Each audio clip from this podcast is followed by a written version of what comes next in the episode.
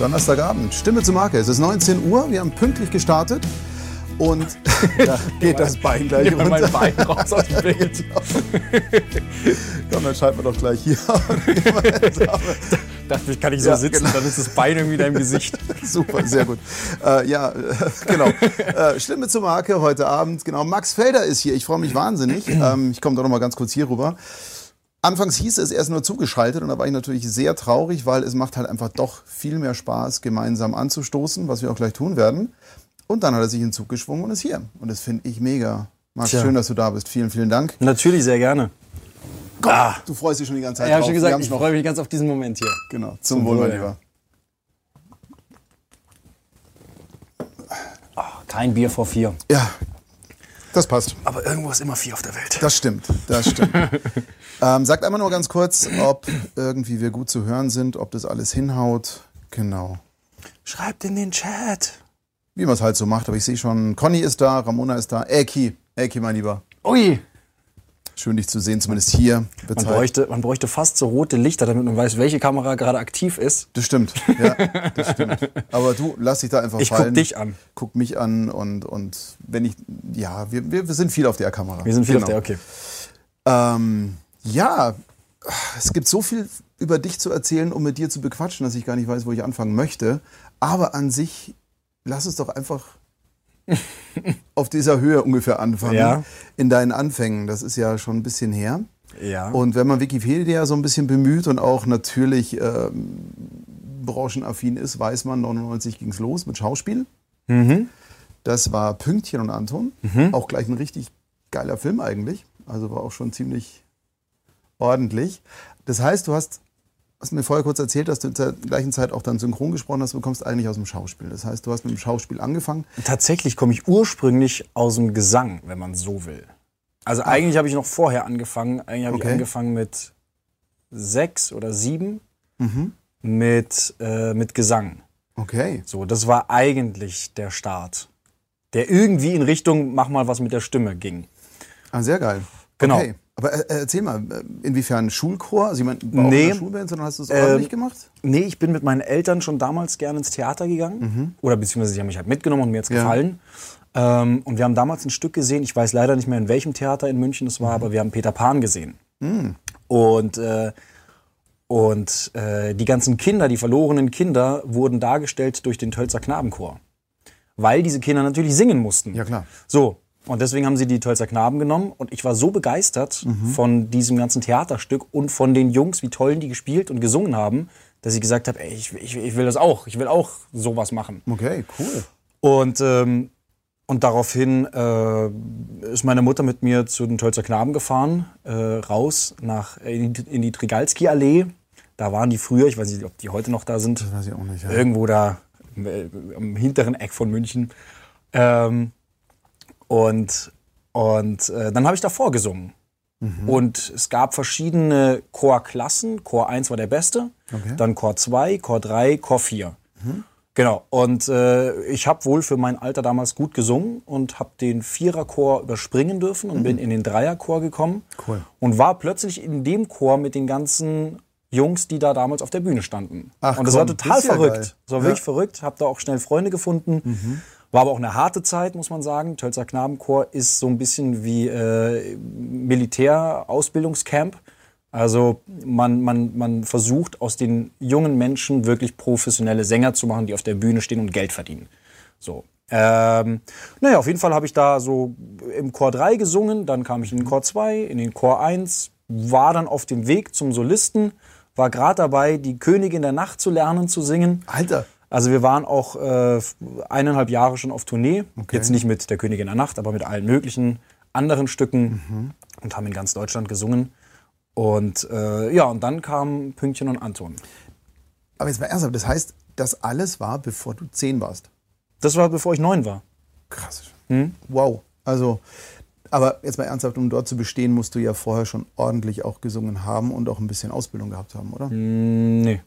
Also Also Ausbildung, Talent. Ausbildung hatte ich nie. Okay. Äh, ich weiß auch nicht, ob ich jetzt damals als kleiner äh, Pimpf gerne gesungen habe. Mhm. Wahrscheinlich. Ähm, Ich glaube aber, da ist es, wie, wie es so oft ist bei, bei Leuten, die noch sehr jung sind, dass du noch nicht wahnsinnig viel voraussetzen kannst, dass du vielleicht so einen Rohdiamanten erkennen kannst und sagen kannst, okay, da steckt, da steckt Potenzial drin. Okay. Den nehmen wir und versuchen, den halt zu formen. Und man darf jetzt nicht vergessen, drei Jahre äh, in, auch als Kind professionelle Gesangsausbildung. Das heißt, äh, zweimal die Woche Chor und einmal am Wochenende Privatunterricht im Chor.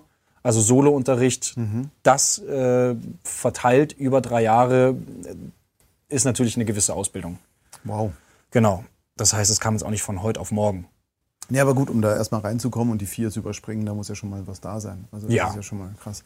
Okay, aber das, das heißt dann drei Jahre dadurch, dreimal die Woche Training und, und du hast gesagt, das war hart. In, Das war sehr hart. Inwiefern? Inwiefern? Also der damalige Chorleiter, der Herr Schmidt-Garden, Mhm. war einer äh, der alten Schule, sage ich mal ganz vorsichtig. Und der wollte aus den jungen Menschen Sänger machen, mit denen er Geld verdient. So, das ist, äh, hat man relativ klar gemerkt. Deswegen war es einfach wie alte Schule, auch wie man es halt so von früher kennt. Also es war jetzt nicht mit, also man hat, ganz böse gesagt, man hat die Schnauze gehalten und gesungen, weil man wollte äh, gut werden. Also es war wirklich, man wurde da wirklich hart unterrichtet. Es war nicht immer lustig. Okay. Aber jetzt mal blöd auch von mir gefragt, weil oft ist es ja wirklich so, wenn du hart gelernt hast. Also früher in der Werbung gab es immer so dieses Gleichnis von Bulle Bernd, der eine Filmproduktion hatte und wer bei Bulle Bernd durch die Schule gegangen ist, der hat wirklich Leute fertig gemacht.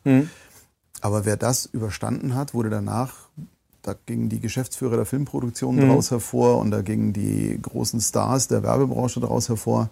Also Natürlich in der heutigen Zeit ist es sehr schwer, sich vorzustellen, dass so ein bisschen Drill dahinter auch nicht schlecht ist. Ähm, Ja. Ich find's, ich bin da echt hin und her gerissen. Ich weiß nicht, wie du das siehst, aber so, ein- so ein bisschen Disziplintraining schadet ja dann doch nicht, wenn man es übertreibt. Also ich denke nur an so das, das Klischee der russischen Klavierlehrerin oder der Ballettlehrerin, wo dann wirklich auch mal die Tränen dauernd fließen. Das finde ich natürlich überzogen, aber irgendwie so ein bisschen merken, okay, das ist deine Rolle, das ganze Ding funktioniert nur so und wenn du nicht professionell das Ganze anziehst und wenn du das von Steppke-Beinen an ein bisschen verinnerlichst, ich bin da wirklich hin und her gerissen, weil natürlich Absolut, ich versteh's. leid. Ja. Ich verstehe es. Also bei uns war es so, Disziplin war alles. Ja. Und das äh, kam auch vor, dass äh, mal einer heulend dastand. Ähm, es war jetzt nicht so, dass einer geschlagen wurde oder so. Also das nicht. Aber es war, wie gesagt, schon mit eiserner Faust geführter Unterricht.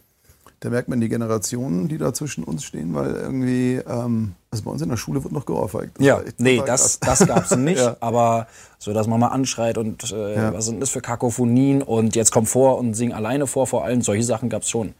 Also ich glaube, heutzutage wäre es nicht mehr möglich. Aber ist es schlimm gewesen? Also natürlich war es in dem Moment schlimm, aber ich kann mir auch vorstellen, man ist im Nachgang so ein bisschen dankbar für, okay, ich habe schon echt Scheiße gesehen und erlebt und ich weiß, wie die Dinge funktionieren und es passiert mir nicht mehr. Also Disziplin, wenn du es mal verinnerlicht hast, dann bist Ja. du ja komplett dabei. Also ich bin mir sicher, dass es mir irgendwie irgendwo geholfen hat, weil ich so bei den Sachen, also wenn es drauf ankommt, bin ich sehr diszipliniert, gerade was meinen Beruf angeht.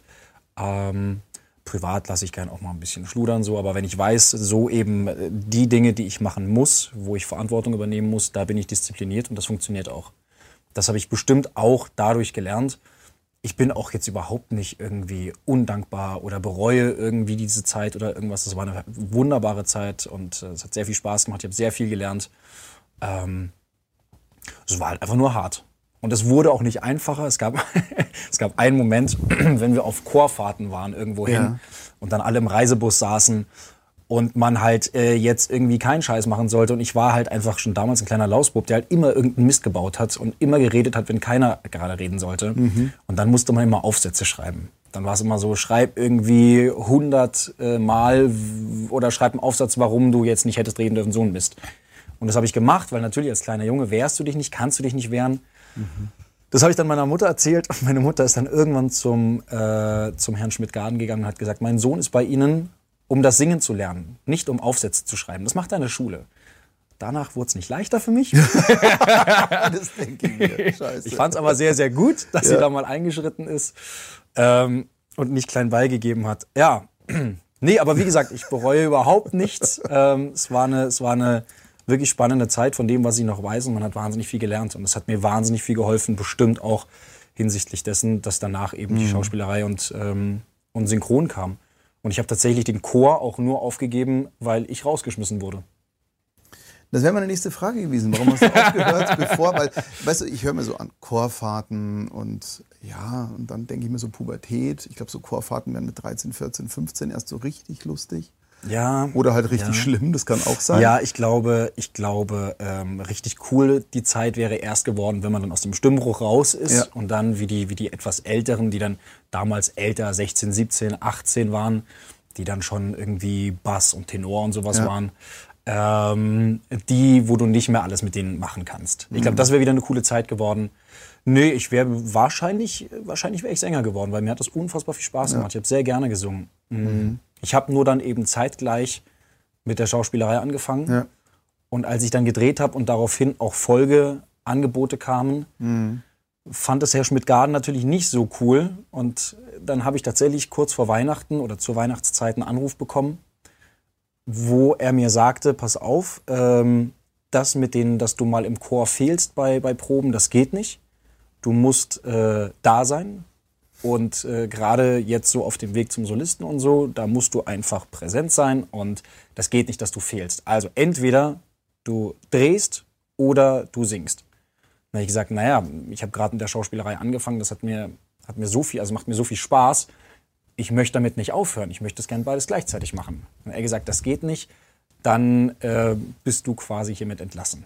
Das ist krass, aber diese Nummern funktionieren nie. Ich erinnere mich, ich hatte mal eine 15. Freundin, die sagte, entweder Musik oder ich. Ja. Ja. Da trinke ich mal. Aber das heißt, also du bist nicht rausgeflogen, weil du völlig dich daneben benommen hast und irgendwie einen halben Bus irgendwie. Weil ich den Aufsatz nicht geschrieben habe. Ja. Nee, okay. nee, tatsächlich, also tatsächlich ging es einfach nur darum, dass ich ähm, mich halt quasi für die Schauspielerei. Ich habe mich ja nicht mal für die Schauspielerei und gegen den Chor entschieden, sondern einfach nur gesagt, mir macht es Spaß, ich möchte damit nicht aufhören. Und hatte gehofft, dass es vielleicht irgendwie, dass man da zweigleisig fahren kann. Aber das wollte halt der Chor nicht. Dementsprechend. Was ich immer, Gott sei Dank hast du es gemacht, weil ich habe dich auch mal gelegentlich im Sonntagsmärchen gesehen, was ich sehr toll finde. ja, ich hatte ja, als meine Mädels noch kleiner waren, haben wir regelmäßig Sonntagsmärchen geguckt. Da habe ich fast an meinem Frühstück verschluckt. ah, guck mal, da ist er ja.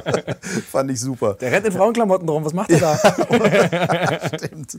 Ähm, wie kam das dann zu dem Schauspiel? Also war da ein Casting? Wurdest du vorgeschlagen, ausgewählt oder? Ja, quasi. Also ähm, dadurch, dass ich, glaube ich, im Theater war und für mich äh, Fernsehen, Schauspielerei, Filme gucken immer was ganz Besonderes war. Mhm. Und eben, glaube ich, da auch allein durch das Theater früher schon die Leidenschaft halt oder das Interesse für auch auf der Bühne zu stehen und das selber auch mal zu machen, zu spielen da war. Und nachdem ich dann äh, Kevin allein zu Hause gesehen hatte, war es halt um mich geschehen. Dann habe ich gesagt, ich möchte halt unbedingt irgendwie auch mal sowas machen. Mhm. Und meine Mutter hat mich dann sehr blauäugig äh, darauf aufmerksam gemacht, dass, äh, dass es gerade ein Casting gibt, ein öffentliches Casting, wo halt Kinder gesucht werden für einen Kinderfilm. Und äh, da könnte ich ja hingehen. Und ich bin dann da hingegangen. und ähm, und äh, ja, das, dieser Casting-Prozess dauerte einen Monat. Witzigerweise bin ich nach dem ersten Casting, was, was erstmal nur ein Kennenlernen war, wo man sich nur gegenüber saß und einfach nur miteinander gesprochen hat, mhm äh, gar nicht mit Szenen oder so, sondern einfach nur der Caster wollte gucken, passt der Junge irgendwie, wie, wie wahrscheinlich wieder dieses Rohdiamant-System. Ja, genau. Und ich bin da rausgegangen, mit der U-Bahn mit meiner Mutter nach Hause gefahren und sagte zu ihr beim Einsteigen, wen laden wir denn zur Premiere ein? So, also von Tuten und Blasen keine Ahnung, aber ich war total überzeugt, dass das, das mir war das wahrscheinlich nicht klar, was es bedeutet, einen Casting-Prozess zu durchlaufen mhm. und was da alles dranhängt und wie viele Leute sich da bewerben. Ich meine, es wurde deutschlandweit gecastet, es wurden Tausende von Jungs und Mädels gecastet. Ähm, das war mir, glaube ich, einfach nicht bewusst. Und dass es dann so geklappt hat, war halt einfach Glück, ja, und Fügung, ihr, Schicksal, verrückt. Wen habt ihr dann eingeladen zur Premiere? Ich weiß es nicht mehr. Ich weiß es gar nicht mehr. mein Vater. ja, aber jetzt mal wirklich so, ähm, wenn ich mir das so anhöre, natürlich ist es geil, wenn man als, als Kind hast du ja diese, das, was wir im Nachgang immer verlieren, diesen, diesen wahnsinnigen Glauben an sich selbst. Also mhm. dieses, Selbstvertrauen und diesen Selbstwert, den man ja nach der Pubertät dann blöderweise echt ausgetrieben bekommt. Oder gar nicht drüber nachdenkt. Ja, aber in, genau, in dem Alter denkst du da nicht drüber nach und dann bist du auch total äh, überzeugt davon, natürlich wird das was. Und der, der Witz ist, das sind ja so kleine Naturgesetze, Und dann passiert es ja auch. Das ist wenn Gesetz du der genau, Anziehung. Ja, wenn du genau darüber nachdenkst, dann ist es genau das. Ja. Und, und das ist total geil, weil das können wir von den Kids lernen. Und ähm, auf der anderen Seite muss man auch sagen, du musst natürlich auch echt Talent haben, um überhaupt dann zu überzeugen. Also das ist ja nicht, wenn du eine Tröte bist, dann klappt es ja Mhm. nicht. Also du musst ja was drauf haben. Ja, also ich glaube, dass das einfach so eine Begabung von mir war, Mhm. irgendwie so die künstlerische Ader, die da irgendwo in meinem Körper vorhanden war. Ja. Äh, Ich war dafür super schlecht in Mathe und Physik und Chemie. Wer nicht? Oh, ich kenne da ein paar, die waren da sehr gut. Obwohl, die Mathe war ich echt gut, scheiße. Ja, Ah, ja. Ja, genau. Von dir hätte ich abgeschrieben. Hätte sich hinten anstellen. Aber gut, na egal. Nein, ich, äh, der Witz ist, bei mir tatsächlich war das so, ich bin dann einmal durchgefallen. Also Mhm. eigentlich zweimal. Also ich war auf dem Gymnasium und habe dann gemerkt, Latein ist nicht so meins, weil da war ich zum Beispiel naiv und habe gesagt, okay, wenn ich Latein mal beherrsche, kann ich alle Mhm. romanischen Sprachen davon ableiten. Mir war nicht klar, ich muss Latein erst lernen, bevor ich es beherrsche. Mhm. Deswegen hast du mich gleich im ersten Jahr Latein so, adios. Gilt ja dann nicht als Durchfall, weil ich bin auf die Realschule. Und da hat es mich wirklich einmal so ordentlich zerpflückt mit einer 5 in Mathe und einer 5 in Physik. Ja, mit einer 5 in Mathe war ich äh, richtig glücklich. Ach komm, Wirklich glücklich. So krass. Ich war richtig schlecht. Also, Aber warum? Wo? Ich habe Mathe, ich habe ich hab Mathe, alles was logisch ist? Okay. ist für mich, ist für mich nicht logisch. Ich verstehe es nicht. So, ich bin, Hm. ich bin ein Mensch der Sprache. Ich habe super leicht mir getan, Fremdsprachen zu lernen. Ich hatte auch Latein. Latein ist auch irgendwo wieder eine logische Sprache. Habe ich nicht kapiert. Deswegen bin ich einmal sitzen geblieben Hm. und äh, habe ich nicht verstanden. Und wie gesagt, Mathe so. Ganz ehrlich. Wir Das sitzen Bleiber. Da geht was. Wir sitzen Bleiber. Prost. Okay.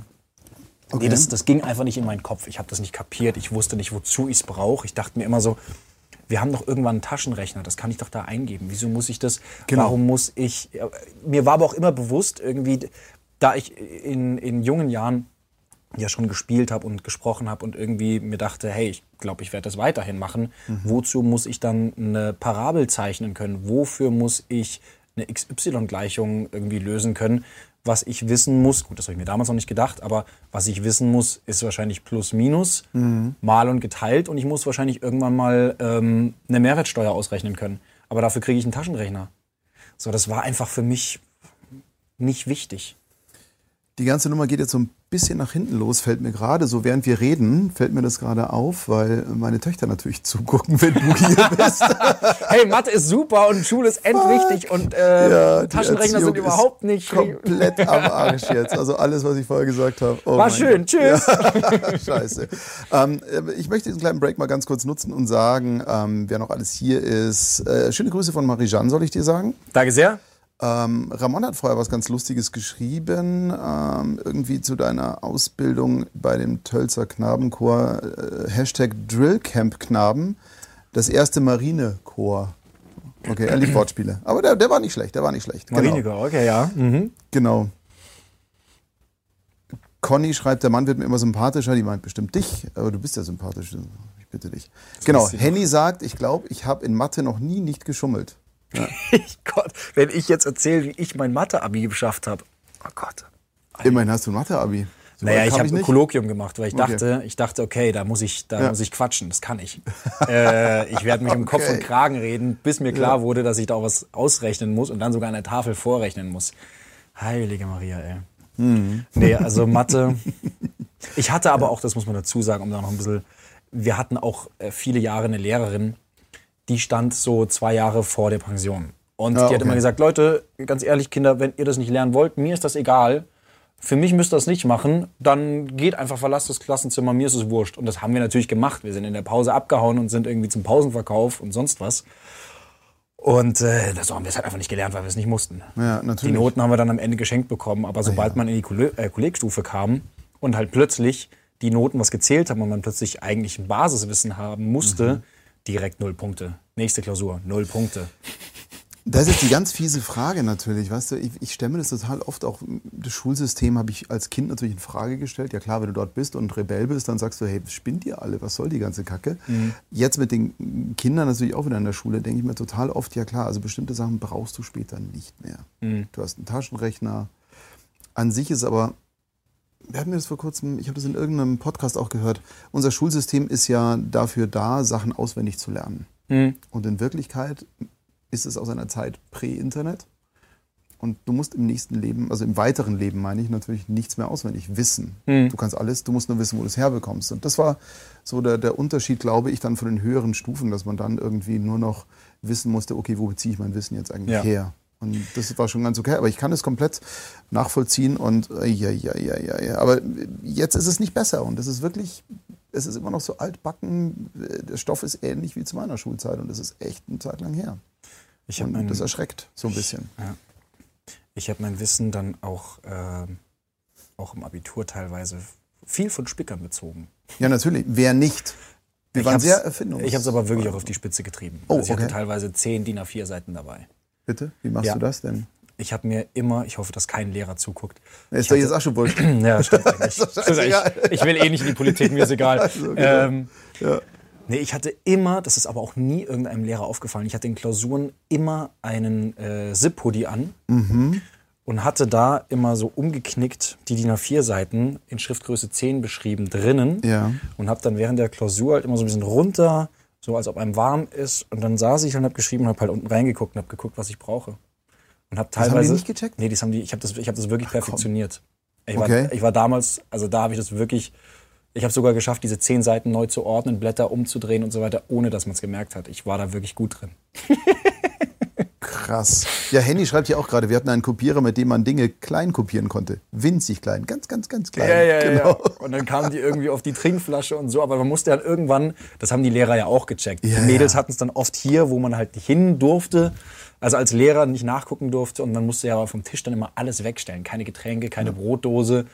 Ähm, man hatte dann überlegt, ob man das irgendwie, Handinnenfläche sowieso schlecht, irgendwie auf dem Ja, das Stift selber klar. oder was, aber wenn es zu klein Mir ist, gab es so diese Stifte, wo man so einen Zettel rausziehen ja, ja, konnte. der Mickey Maus mal. Ja, genau. Ja. ah, da war ich. Ähm, lustig, ähm, warte mal, Moment. Hier hat Henny gerade, das dürfen wir nicht vernachlässigen, Henny hat gerade geschrieben, ich bettle mich gern mit ihm mit Geschichten, wie wir unser Mathe-Abi geschafft haben. Ich gewinne, meint sie. Okay. Mathe-Abi tatsächlich, weil Mathe-Abi, wie gesagt, Kolloquium, hatte ich zwei oder drei Wochen extremst intensive Nachhilfe. Also Okay. mein Mathe-Abi habe ich tatsächlich mit ehrlichen acht Punkten bestanden. Und ich hätte meines Erachtens locker zehn oder elf haben können, weil ich wirklich gut war. Okay. Für meine Verhältnisse war ich wirklich gut. Und was lief schief? Die Lehrerin, ich glaube, sie hat sich ein bisschen dafür gerecht, dass ich mich halt immer äh, befreien habe lassen, wenn eine Ex geschrieben wurde oder wenn sie ausfragen wollte, bin ich immer kurz vorher und habe gesagt, nee, nee, Befreiung. Das und bin meine- gegangen. Und das habe ich zwei Jahre lang gemacht. Shit, Das haben meine Kids auch schon gecheckt. Oh, ich, mir geht's nicht gut. Ja. Das, klar. das hat sie mir nachgetragen. Sie mochte Ja. mich, aber ich glaube, ich glaube, das war so ein Punkt. Sie war sehr überrascht, dass ich so gut war Ja. im Abi. Und ich glaube, das war so eine Nummer, wo sie sich dachte, so, das kann ich ihm nicht geben. Dieser faule Strick war so schlecht und hat mich so lange verarscht. Dem kann ich jetzt nicht hier eine 10 geben, ich gebe ihm eine 8. Sehr, sehr, sehr geil. Ach, komm, lass uns von dem Schummel wegkommen. Ich sag hier nochmal ganz kurz auch Hallo nochmal. Özge ist dabei, ich freue mich sehr. Ähm, Just Eric schreibt über Twitch. Jo. Beschwert sich gerade, sieht man den Chat nicht. Doch, sieht man, aber komm mal zu Wort bei dem Kerl. Ähm, Sorry. Na, ach, ein Ich mega, nichts bitte mehr. nicht. Genau. Just Eric ist zum Beispiel von meinem Twitch. Ach, cool. Ja. Sehr schön. Moin, moin. Nein, nein, d- deshalb werden nur Facebook-Nachrichten gelesen. Nein, werden nicht, werden nicht. Nein, nein, nein, nein, nein. Genau. Und äh, Angel Wings Muck, Max erklärt, wie man schummelt, Lektion 1. Ja, vielleicht. Kenn kommen ich wir. auch. Genau. Äh, Den einen oder anderen Namen, den du da vorliest, kenne Ja, ich. genau. Schön, Sehr dass ihr da schön. seid. Ja, auf jeden Fall. Ähm, lass uns wieder mal zu deinem Schauspielern zurückkommen. Das heißt, Ja. du hast dann einfach ähm, natürlich das Casting gewonnen und, und für dich entscheiden können und dann ging es mit dem Dreh los. Ähm, wenn ich mir jetzt überlege, du warst vorher im Tölzer Knabenchor, warst auch schon auf Bühnen, das heißt auch die Bühnenwelt war dir nicht fremd. Andere Bühne, ganz andere Bühne. Okay. Also man hat äh, in Kirchen und Mhm. öffentlichen Plätzen und Weihnachtsmärkten und Konzerthallen, Philharmoniker, sowas. Das war meine Bühne bis dahin.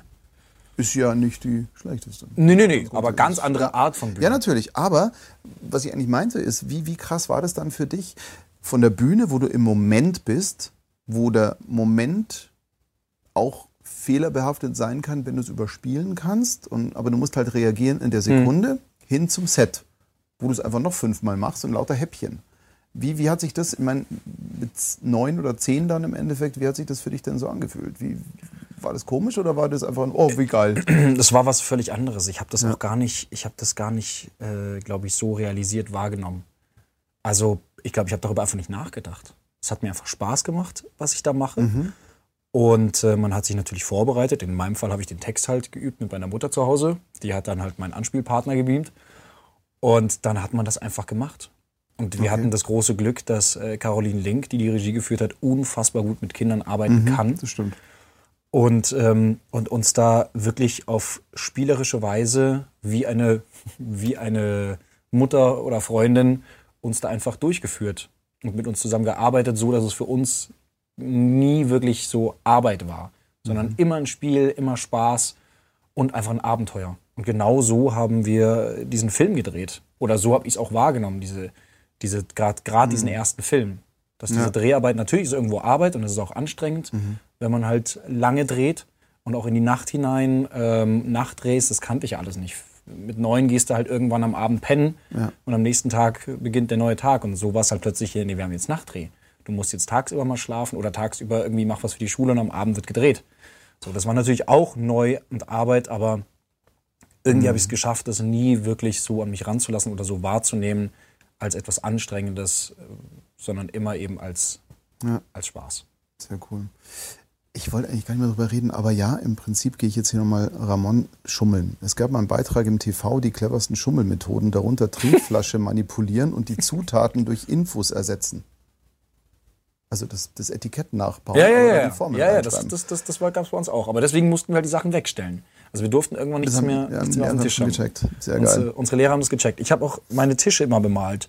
Also ich musste auch nachsitzen und Tische äh, säubern, reinigen, abschrubben, weil ich jeden Tisch bemalt habe wie ein Bekloppter. Oh, und Verweis hatte ich auch wegen Beschädigung sozialen Eigentums. Genau das. Das klingt sehr offiziell. Das war Hammer. Beschädigung sozialen Eigentums. Und ich habe halt um den Tisch geschmiert. Ja, klar. Verweis habe ich nie bekommen. Einmal Echt hätte ich fast einen, ich hätte einmal fast einen bekommen. Ich habe, wie gesagt, ich konnte wirklich gut reden und habe mich aus jeder Situation immer rausgeredet.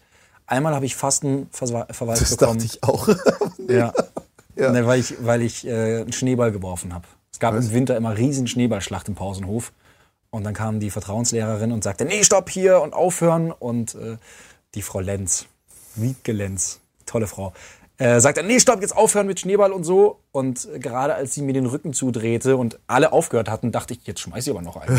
und natürlich der einzige Depp, der dann diesen Schneeball wirft, sie dreht sich um, wer steht hinter ihr? Ich.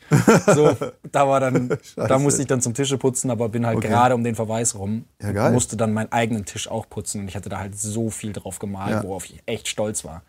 Also es tat mir im Herzen weh. Der Verweis wäre nicht so schlimm gewesen, wie meinen eigenen Tisch sauber zu machen. Kann ich verstehen. Also bei mir war das ja auch so, ich habe dann auch versucht, äh, ich hatte so eine rebellische Phase in der Pubertät. Das war Mhm. ein Realschule-Ende, wo es dann eh schon wurscht war. Und habe mal gedacht, komm, wie weit kannst du denn gehen? Und dann wurde mir klar, dass irgendwann nach Verweisen plötzlich die, die Zwangsbeurlaubung Mhm. ansteht. Und dann dachte ich, ach, klingt da eigentlich, Eigentlich ganz geil. Eine Woche nicht in die Schule. Ja, bis, sie dann, bis mir dann klar wurde, nee, so geil ist es dann. Ja, du musst es ja dann nicht. doch irgendwie nachholen. Ja. Du musst mir kurz helfen. Eulenklang Anni oder Annie? Äh, Anni, sag ich. Anni. Mhm. Hallo auch von mir, schreibt sie. Das ist sehr, sehr schön. Da sind wir jetzt gerade. Tag, Tag, Tag. Genau. So, blaue Schrift auf blauem Grund. Das ist natürlich ein bisschen schwer. Becky Blue. Ja. Auch ein Hallöchen auch. Ja. So schön, so viele bekannte Namen zu hören. Vor allem, da passiert mal was auf Twitch, weil irgendwie. Hm, ich kriege das irgendwie nicht so ganz hin. Ich muss mal öfter twitchen, glaube ich. Es scheint ja ganz witzig zu sein. Ja, Leute, haut mal Follows rein und so, ihr wisst ja, wie das Ähm, Anni, funktioniert. ich hatte in Physik die Spicker immer in der Taschenrechnerklappe. Das hatte ich bei Mathe mit den Formeln, bis man dann offiziell, nee, ich glaube, bei Mathe durfte man gar nicht offiziell Formeln benutzen.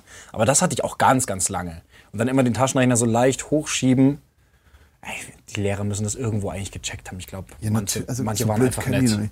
Glaube, die haben einfach gesagt, komm. Ja, lass, lass. Ja. Der, Junge, der Junge schreibt eh nur wieder eine 6. Das ist schon wurscht. Lass ihn spicken. Äh, äh, Ecki schreibt gerade, bei uns gab es Arrest. Das glaube ich sofort. Das, ja, ja. genau. Ja, ja. Ähm, Conny hat gerade noch geschrieben, wie geil war es bitte, in dem Alter schon Auto zu fahren? Ja. War super. Wie hat Nächste Frage. Training gab? Ach, ich verstehe. Okay, gut, ja. Ich hatte tatsächlich letztens ähm, einen Stream auf Twitch. Äh, also für alle, die jetzt zuschauen, ich stream auch auf Twitch. Und äh, tatsächlich hatte ich letztens ein Interview zusammen mit Elea Geisler, die das Pünktchen damals gespielt hat. Und wir haben uns einfach Mega. unterhalten über Zeiten von früher, weil wir das nie gemacht haben. Und, äh, und wie gesagt, haben das auf Twitch gemacht. Und dann kam auch die Frage mit dem Auto. Und ich habe tatsächlich das erste und es war auch das einzige Mal, dass ich erzählt habe, wie das funktioniert hat. Weil ich mir eigentlich geschworen habe, dass ich es mit ins Grab nehme. Wir werden da nicht drauf eingehen. Ähm, ich finde übrigens deine Twitches finde ich mega. Ich check's noch nicht so ganz, wie man das macht, aber okay. Nein, das ist einfach, ich habe nicht so viel geile Sachen zu erzählen. Also ich meine, zwei Stunden über Ah, ja. die Motorradauswahl zu philosophieren, das kriege ich halt nicht hin. Bei mir steht halt dann Harley drauf, wenn ich 50 bin. Das ist so meine So. Crisis-Nummer und fertig. nicht. Ja, und deswegen, also wenn ihr die Geschichte finden wollt, auf Twitch, Max Felder, Äh, tatsächlich äh, Teddy-Dude. Teddy-Dude. Ja. Mitschreiben, folgen. D-U-D-E. Tatsächlich heiße ich da anders. Ich habe schon überlegt, ob ich den Namen ändere. Äh, Einfach mal das Ganze Nee, einheitlich das zu machen. Das weiß doch jeder, komm. Das ist Naja, doch so Fandom, das haut doch hin. Mal gucken. Dann im gleichen Jahr oder im Jahr danach war dann Synchron an der Reihe.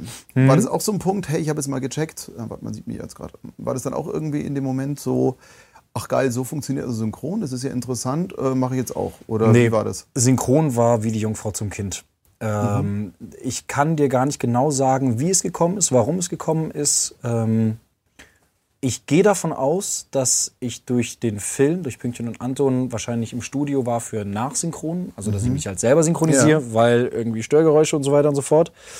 Und ich glaube, dass ich mich da vielleicht nicht dumm angestellt habe und vielleicht irgendwie ein gewisses Rhythmustalent hatte Ja, und irgendwie halbwegs geradeaus den Satz sprechen konnte auf mich selber. okay. Und dass vielleicht dadurch irgendwie äh, einer vom Studio bei dem nächsten Studio angerufen hat, gesagt hat, hey, ich hatte hier gerade einen Jungen und ähm, so. Das ist die eine mögliche Variante. Wie gesagt, ich weiß es nicht. Die andere ist, dass das vielleicht, was heute völlig normal und alltäglich ist, dass Disney einfach sehr gerne Leute aus dem öffentlichen Leben besetzt, ähm, um, um einfach äh, Zuschauer zu locken und äh, mich deswegen damals angefragt haben. Denn das ist definitiv nicht normal und nicht der normale Weg, in das Synchrongeschäft reinzukommen und seine ersten Rollen zu sprechen, von Disney für eine Hauptrolle angefragt zu werden. Das ist Ja. definitiv nicht der normale Weg. So, da hatte ich einfach sehr, sehr viel Glück ähm, und bin auch da halt wieder reingestolpert. Ich weiß nicht, ob wir es erwähnt haben, Tarzan war das, ne? Das war genau, das war Disneys Tarzan und ich habe den jungen Tarzan gesprochen. So und habe halt davor noch nie. Ist das Wasser auch wirklich keimfrei? Das war, das war Tim. Ich weiß, aber das war der geilste Satz Ja, da drin. Also ja. das, das ist der einzige Satz, ich habe das Ding hundertmal gesehen. Der war ziemlich stark. Ja, kleiner Tarzan weiß ich gar nicht. Was hat der dann noch so? Weiß ich gar nicht. Der hat, glaube mehr gebrüllt. Aber Ja, okay, ja, ja, Tarzan hat geschrien. Ja. Ähm, genau, das war meine erste Rolle und auch da halt wirklich äh, von nichts eine Ahnung und rein und irgendwie habe ich das wohl auch nicht ganz verkackt und ähm, hat mir unfassbar viel Spaß gemacht und dann kamen plötzlich weitere Aufträge und man hat halt angefangen, da so ein bisschen zu lernen, was man da eigentlich macht. Wie bescheiden kann man sein, ne? als Synchron-Hero. Just Eric schreibt Teddy Crew. Ich, ich muss da ein bisschen aufziehen hier. ne? Das ist ja Wahnsinn. ja, ja. Ich, da geht so viel so schnell hier durch. Äh, Anja nochmal, einer meiner Physiklehrer ist damals mit dem Spiegel durch die Reihen Da war nicht viel mit Spicken. Ja, also ich glaube, mit der Zeit checken die das auch. Mit dem Spiegel. Ja, dass man auch hinter sich so gucken kann, wer dreht sich einfach- gerade um. Wieso gehst du nicht einfach rückwärts? Du kannst ja nur in den Spiegel gucken oder nach vorne. Du kannst definitiv nur in eine Richtung gucken. Ja, aber wenn du durch die Reihen gehst, dann schaust du auch, was hinter dir abgeht. Ja, aber dann guckst du ja nicht nach vorne. Ja, wenn du so, hm, Scannerblick. Naja, ist, äh, Lehrer versteht sowieso keiner. Also Genau. wenn, wenn ich Lehrer wäre, ich würde mich vorne hinsetzen mit einer Zeitung. Ja. Ich würde die alle abschreiben lassen. Genau. Und oben nur die Kamera laufen lassen Ja, genau. und am Schluss dann abhaken. so, Genau. schöne Gemeinschaftsarbeit habt ihr da. Super. Äh, Shawnee Quinn schreibt, ja, Teddy Dude, der einzig, nee, der echte und einzige. ja, das äh, ist zum Beispiel ein, eine meiner Mods. Just Eric, hab den Film nie gesehen. Welchen? War, ja, eben, das weiß ich auch nicht Tarzan? genau. Hat sich auf Tarzan bezogen? Ich glaube, ja. Ja, genau. Also wenn, wenn, äh, warte mal, da sind wir. Wenn, wenn einer von euch Tarzan nicht gesehen hat, dann schaut ihn euch an, jetzt nicht wegen mir, sondern weil es wirklich einfach ein sehr, sehr schöner Film ist und vor allem wegen dem Soundtrack. Phil Collins hat den kompletten Soundtrack gemacht und der ist zum Niederknien. Und ihn auf Deutsch gesungen auch. Er hat ihn auch auf Deutsch, ich glaube sogar, hat er noch in, In allen anderen Sprachen. Ja. Ich glaube, in acht Sprachen oder zehn hat er ihn gesungen. Ja. Ist völlig wahnsinnig. Ähm, und in Deutsch auch wirklich gut. Ich mag ihn zwar auf Englisch lieber, weil ich da tatsächlich, ich mag Disney-Songs auf Deutsch sehr, sehr gern. Meist sogar lieber als die, als die Originalen. Aber bei Disneys Tarzan, da brauche ich Mhm. Nee, oh, Phil Collins ist Da brauche ich Phil. Collins im Original. Boah, den höre ich mir heute noch an den Soundtrack und krieg immer wieder Gänsehaut. Wobei ich auch sagen muss, die Übersetzung war echt gut von den Texten. Also die deutsche Übersetzung, die war echt richtig gut. Hm. Deswegen, also ja. Also ich hatte den Soundtrack sogar auf Deutsch und auf Englisch. Ja, Ja, Phil Collins hat ihn ja bei der Premiere gesungen. ja ich weiß. Ich weiß gar nicht mehr, ob er es auf Deutsch gesungen hat. Äh, ich glaube nicht. Aber also ich erinnere mich nur, ich glaube, einen Konzert- Song. Ich glaube, einen Song hat Ja. er auf Deutsch gesungen. Den Juli das- immer hart, glaube ich. Ja, ah, das war absolut, absolut wahnsinnig. Da kann ich mich auch noch so, so bruchhaft. Man weiß ja ganz viel von früher nicht mehr. Man hat ja so viel verrücktes Zeug erlebt und kann sich oft nur noch so an, an, an Fragmente erinnern. Aber das weiß ich noch. Und das war Wahnsinn. Ich weiß noch, wie ich äh, auf den Schultern von Jaron Löwenberg, der eben den erwachsenen Tarzan gesprochen hat, den ich heute im Studio gesehen habe, äh, auf den Schultern von ihm draußen saß, auf dem, beim roten Teppich. Und die Presse meinte, ja, man könnte mal Tarzan machen und so. Und wir haben dann zusammen diesen Tarzan-Schrei gemacht, irgendwo in die Ferne. Das war herrlich. Sehr geil. Sehr, sehr cool. Sehr geil. Wobei ich auch sagen muss, also die, die Premiere war der Wahnsinn. Das war gleich meine, eine meiner ersten Premieren, wo ich mal hin durfte, weil Mhm. wir da die Trailer gemacht haben dafür, damals im Studio. Und ähm, danach dann einfach Konzert von Phil Collins. Hey, wie geil war das bitte? Das Man spielt überlegen. da einfach nochmal. krank. Es war mega geil. Also ich war total abgefahren. geflasht, ja. Ähm, Just Eric hat jetzt gerade noch geschrieben, nee, Pünktchen und Anton hat er nicht gesehen. Oh, nee, okay. Ähm, Das musst du nachholen. Ja, boah, genau. Hat er rauf und runter gesehen. gut. Ja, immerhin. Okay, das heißt, da bist du dann hingerutscht und ein Jahr später ging es dann mit der Potterei los. Genau. Äh, Ich habe dann, ich hab dann ein Jahr lang quasi so ein bisschen meine ersten Synchron-Gehversuche gemacht und da halt gelernt. Und war dann, dann kam Potter, ähm, war zu der Zeit gar nicht in München, als die Castings waren, wurde dann zum Glück nachgecastet. Bin dann, ähm, ich sage jetzt mal liebevoll über Umwege, von Rolle zu Rolle letztendlich auf Ron gecastet worden und äh, wurde dann Ron. Also ich persönlich, Hammer. Also du saßt da so geil drauf. Also wir haben uns bepisst irgendwie. Das war so gut. Auch diese, diese Nuancen, weil der spielt ja auch dann diese, diese unterschiedlichen Nuancen und das fand ich total cool. Ja. Also das Ja, hast du auch auch. echt stimmlich mega umgesetzt. Es hat auch, also auch da wieder, es hat erstens wahnsinnig viel Spaß gemacht. Ja. Und auch da war wieder ähnlich wie Caroline Link als Regisseurin bei Pückchen und Anton hatten wir Frank Schaff, Mhm. Ja, gut, der Frank eh genauso, der genauso grandios uns da durchgeführt hat, weil wir halt auch noch weit weg von gute Sprecher waren. Mhm. Und Frank uns da wirklich so toll an der Hand genommen hat und wir auch äh, so wenig Pensum auch hatten und geschafft Mhm. haben. Also für die, die es nicht so wissen, im, im Synchron macht man, hat man so ein Stundenpensum, das man schaffen soll. Das sind so ungefähr, da, das sind so ungefähr 32 Takes. Äh, ein Take ist immer so ein bis drei Sätze, kann aber auch mal nur ein Laut sein oder ein Atmer. genau, das so, so 32 von den Dingern machst du in der Stunde. Und wir haben in der Stunde, glaube ich, vier bis sechs gemacht. Wow. Ja, also wir haben richtig lange gebraucht bei den ersten Filmen Ja. weil wir einfach nicht so gut waren, weil wir viel arbeiten mussten. Frank uns einfach da wirklich viel zeigen oder erklären musste. Es hat einfach gedauert. Und dann, ja, dementsprechend hat es auch viele Tage gedauert bei den ersten Filmen. Und ja, im Vergleich dazu, bei den letzten Potter-Filmen haben wir dann irgendwie einen halben Tag gebraucht. Dann waren wir mit der Rolle durch. Oder, oder ein oder zwei Tage. So. Also halbe Tage. Ja. Aber das war ja auch, ihr seid ja richtig mitgewachsen. Ich habe das ja so ein bisschen auch miterlebt, weil ich dann teilweise auch so ein paar Computerspiele davon gemacht habe und so ein bisschen Mhm. auch ein paar von den Sprechern da hatte. Also A fand ich, waren die phänomenal gut gecastet. Also wirklich saugut. Gabi fand ich auch mega. Mhm. Die Besetzung allgemein war großartig. Ja, also ja klar, im Spiel, aber auch im Sprechen. Dieses ganze, Mhm. diese Crew war der Wahnsinn. Also fand ich echt richtig gut. Man hat gehört, dass ihr euch Zeit genommen habt. Also das ist mir Mhm. aufgefallen. Weil es wirklich sauber durch war. Es war jetzt nicht, weil Kindern lässt ja alles durchgehen. Bei Kindern ist ja so, komm, meistens winkst es dann Ja. durch.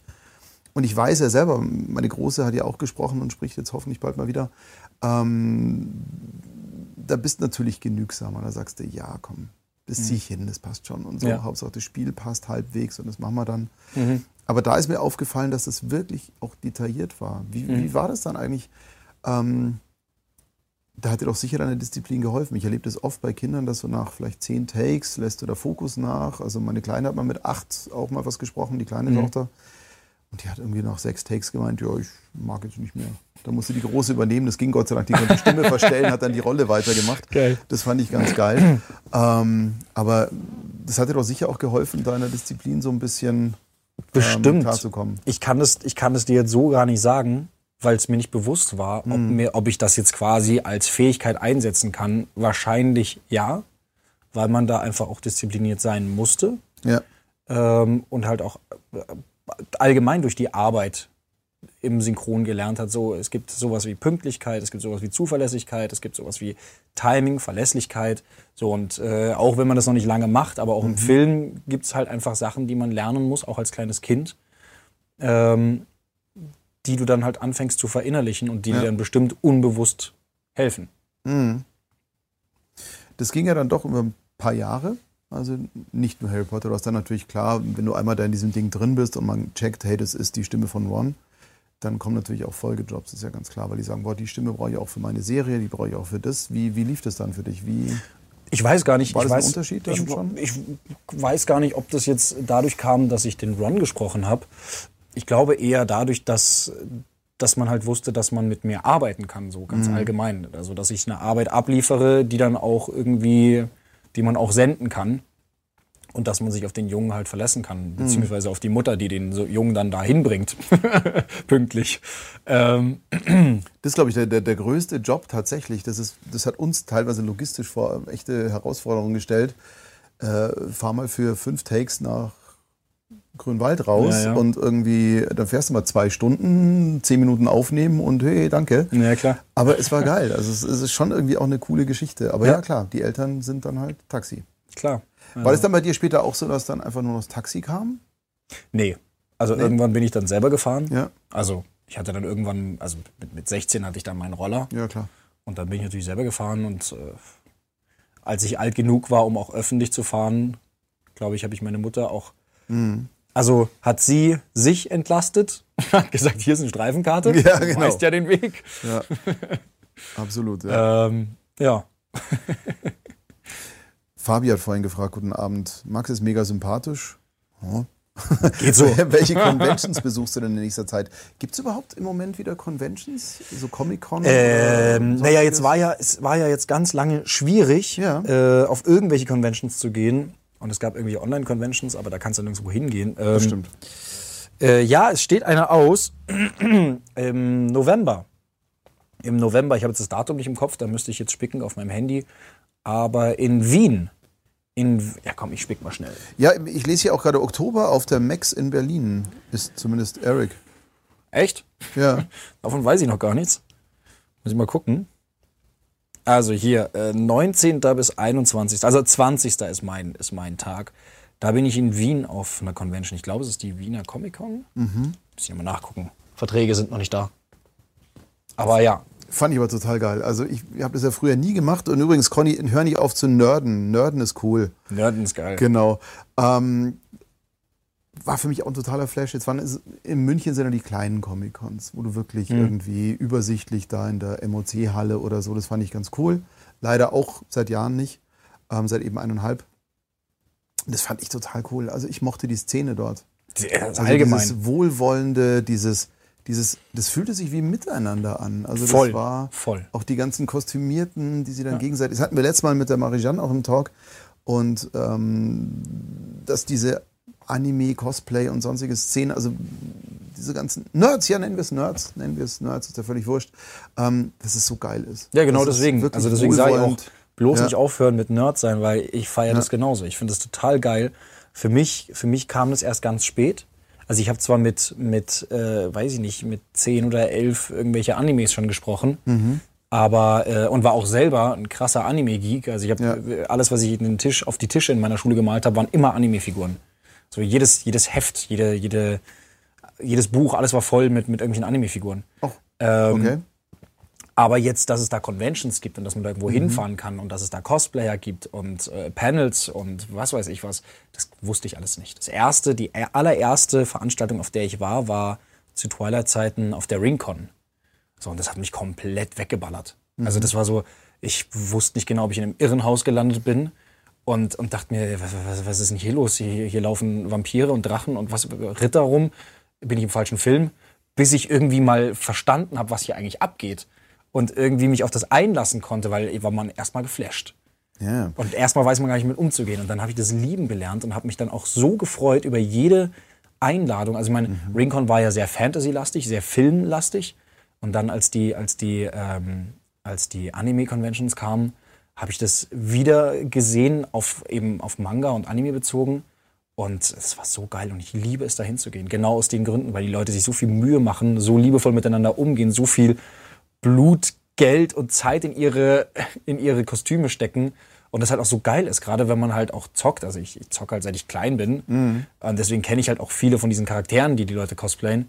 Ähm, und dann freue ich mich, Leute zu sehen und sagen, ah, guck mal, das ist die Figur aus dem Film, das ist die Figur aus dem Manga. So, finde ich super. Und auch Sehr einfach mal in Kontakt zu treten mit den Leuten, gerade bei Panels.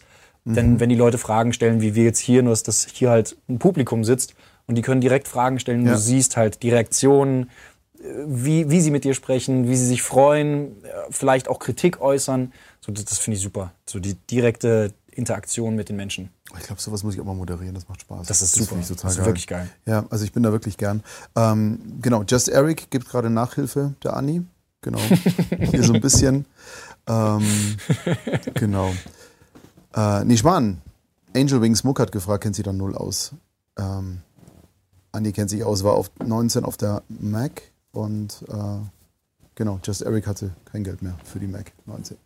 okay. Ja. Aber ich finde es total geil. Das heißt, Ringcon war wahrscheinlich äh, inspired Lord of the Rings, oder? Oder bin ich da jetzt einfach doof? Äh, ich, denke, dass es, ich denke, dass es von, von Herr der Ringe irgendwie ja. inspiriert ist. Das, wo der Name jetzt herkommt, weiß ich nicht. Aber mhm. ähm, das war, wie gesagt, alles, was mit Fantasy zu tun hatte. Von, ja. von äh, Lord of the Rings über Harry Potter, äh, eben über Twilight, über ähm, äh, Vampire Diaries. Alles, was irgendwie in die Fantasy-Richtung geht. Und ähm, war, vor, war vertreten. Jetzt hattest du natürlich diesen Wahnsinnsvorteil in diesen Blockbustern halt. Wirklich, also du hast ja in, in Filmen und Serien gesprochen, die eine sehr hohe Fanquote haben. Also mhm. Harry Potter, Twilight, ähm, natürlich dann für Disney, da fällt mir auch ein bisschen auf, dann Anime sprechen. Mhm. Das ist natürlich auch dann total geil. Das heißt, du bist da ja auch in diese Szene auch dann reingewachsen und ähm, mhm. das ist ja eine sehr treue, wie man ja Absolut. sieht. Also, Absolut. Ja. Also ja, manchmal frage ich mich auch, ob die Leute nicht irgendwann mal genug haben von den Stories, aber irgendwie nicht. Ich glaube, und das ist, das ist in der, in der heutigen Zeit das Schöne, man kann teilhaben plötzlich. Also man kann mit dabei sein. Weil normalerweise hast du Leute auf der Leinwand gesehen, gehört. Mhm. Und das war die Zeit, die du miterleben konntest. Also, und, und jetzt kannst du auch so ein bisschen mehr zugucken und mehr verstehen. Ja. Du kriegst mehr Backstory. Ist auch der Grund, warum ich diesen, dieses Gespräch hier so gerne mache, weil ich sehe das ja aus einer Werbeecke, was ja völlig unromantisch ist im Vergleich zu eben Synchronsprechen oder, oder Fans im Comic-Cons. Da ist Werbung natürlich so, ja. Und da fand ich es mal ganz furchtbar, dass, dass ähm, sich kaum ein Kunde für den Menschen dahinter interessiert hat. Und in der heutigen Zeit kannst du das über Twitch, YouTube und so weiter, in hm. diesen Talks, kannst du halt mal dahinter blicken und kannst mal gucken, okay, was für ein Menschen habe ich da überhaupt dann eigentlich vor mir gehabt? Und mir ist aufgefallen, in dem Moment, wo mehr Kunden auch zugucken und sich interessieren dafür, mhm. desto cooler wird die Arbeit. Also ist mir aufgefallen, weil mehr ja. Insights da sind. Also ich, ich finde es tatsächlich so, also ich sehe die Werbebranche, ich bin ja relativ spät bei Werbung mhm. eingestiegen ähm, und ich, ich liebe die Werbebranche. Also die, die Arbeit als Werbesprecher liebe ich und ich finde die so überhaupt nicht trocken sondern ich finde, das ist so, so mit das, was ich. Ich will es überhaupt nicht in, in Vergleich irgendwie mit, mit Synchron stellen oder so, aber ich liebe es, Werbung zu sprechen. Genau auch deswegen, wenn du, wenn du da teilweise sechs Leute sitzen hast, das ist natürlich manchmal ein bisschen schwierig, weil jeder hat irgendwo gewisse Vorstellungen und versucht, jeden irgendwie glücklich zu machen. Aber, ähm, aber ich, ich, ich liebe es, Werbung zu sprechen. Macht mir so viel Spaß. Du bist ja, glaube ich, einer der wenigen, der für Burger King und für McDonalds gesprochen hat. ja, aber für Burger King, glaube ich, so, so schräg verdreht, dass man das eh nicht kapiert. Okay, ja. Aber fand ich ganz nett, weil ja. Das wusste ich auch nicht, stand bei Wikipedia drin, dass du bei Burger King und McDonalds weiß ich ja. Ja, aber wie gesagt, Burger King habe ich nie eine normale Werbung gemacht, irgendwie so. Geschmack ist King, sondern ja. irgendwann kam mal die Anfrage, ja, wir, wollt, wir, wir brauchen eine Werbung für Burger King und äh, wir brauchen die Krone. Sag ich, was?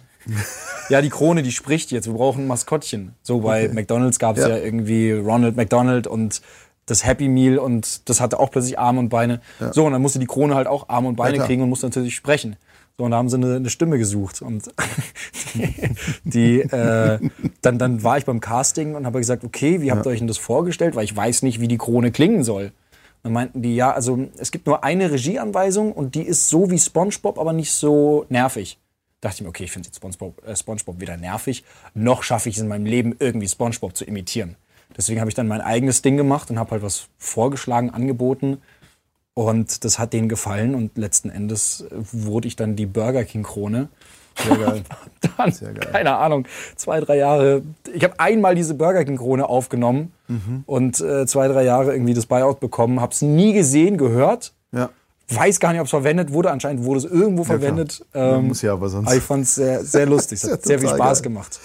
Ecki schreibt gerade, er würde dich heute auf Saber Rider besetzen. Nice. Ja. Ja, mache ich mit. Ja, boah, wenn es dann ein Remake gibt, ganz ehrlich, und wenn ich nur im Hintergrund einmal Juhu schreien darf, dann muss ich, Saber Rider war geil. Sorry, das war, war für mich Hero-mäßig. Ähm, ich glaube wirklich, so wie ich dich ja äh, erlebt habe in, in der Arbeit und so wie ich jetzt auch deine Backstory so ein bisschen kenne, ich glaube, diese Disziplin dahinter, diese, diese Straightness, also das ist das, was dich so auch ein bisschen triggert bei der Werbung, weil du sitzt wirklich saugut drauf und mit dir zu arbeiten ist ja wirklich so bam, bam, präzise und zack und hier. Ich glaube, das ist das, da hilft dir auch die Disziplin so ein bisschen, so dieses, okay, welche Schraube muss ich jetzt drehen, wie weit drehe ich sie, danke, mache ich, jawohl, jawohl, tschüss. Also, das ist lustig mit dir zu arbeiten, aber first job, then fun. Also, das ist bei dir halt das Geile. Ja. Ähm, Also ich, ich, kann, ich kann, ich weiß jetzt gar nicht, was ich dazu sagen soll, bevor ich rot werde. Ähm, warte, ich zoome mal kurz. bitte nicht. Ja, nein, äh, mir ist es wirklich aufgefallen und, und ähm, ich habe das Vergnügen, mit, mit vielen Sprechern zu arbeiten und es gibt sehr viel disziplinierte Sprecher und es gibt sehr viel, ja, Stimme reicht doch Sprecher. Und, und ähm, bei dir ist ja das geile, mega Stimme und es, weißt du, wenn man dir sagt, mach mal hier das ein bisschen schneller und den Bogen, dann weißt du genau, was du getan hast und machst es nochmal. Also ich glaube, diese, diese äh, Knabenchor, also diese Tölzer, Drill ist jetzt zu viel gesagt, aber dieses bewusste Herstellen von Dingen hat dir in der Werbung halt geholfen. Weil Werbung ist Timing, Werbung ist Geschwindigkeit, Präsenz und Nachvollziehbarkeit. Das heißt, du musst reproduzieren können. Ja, aber das, also das macht mir einfach, das macht mir einfach wirklich Spaß. Genau das, was du sagst.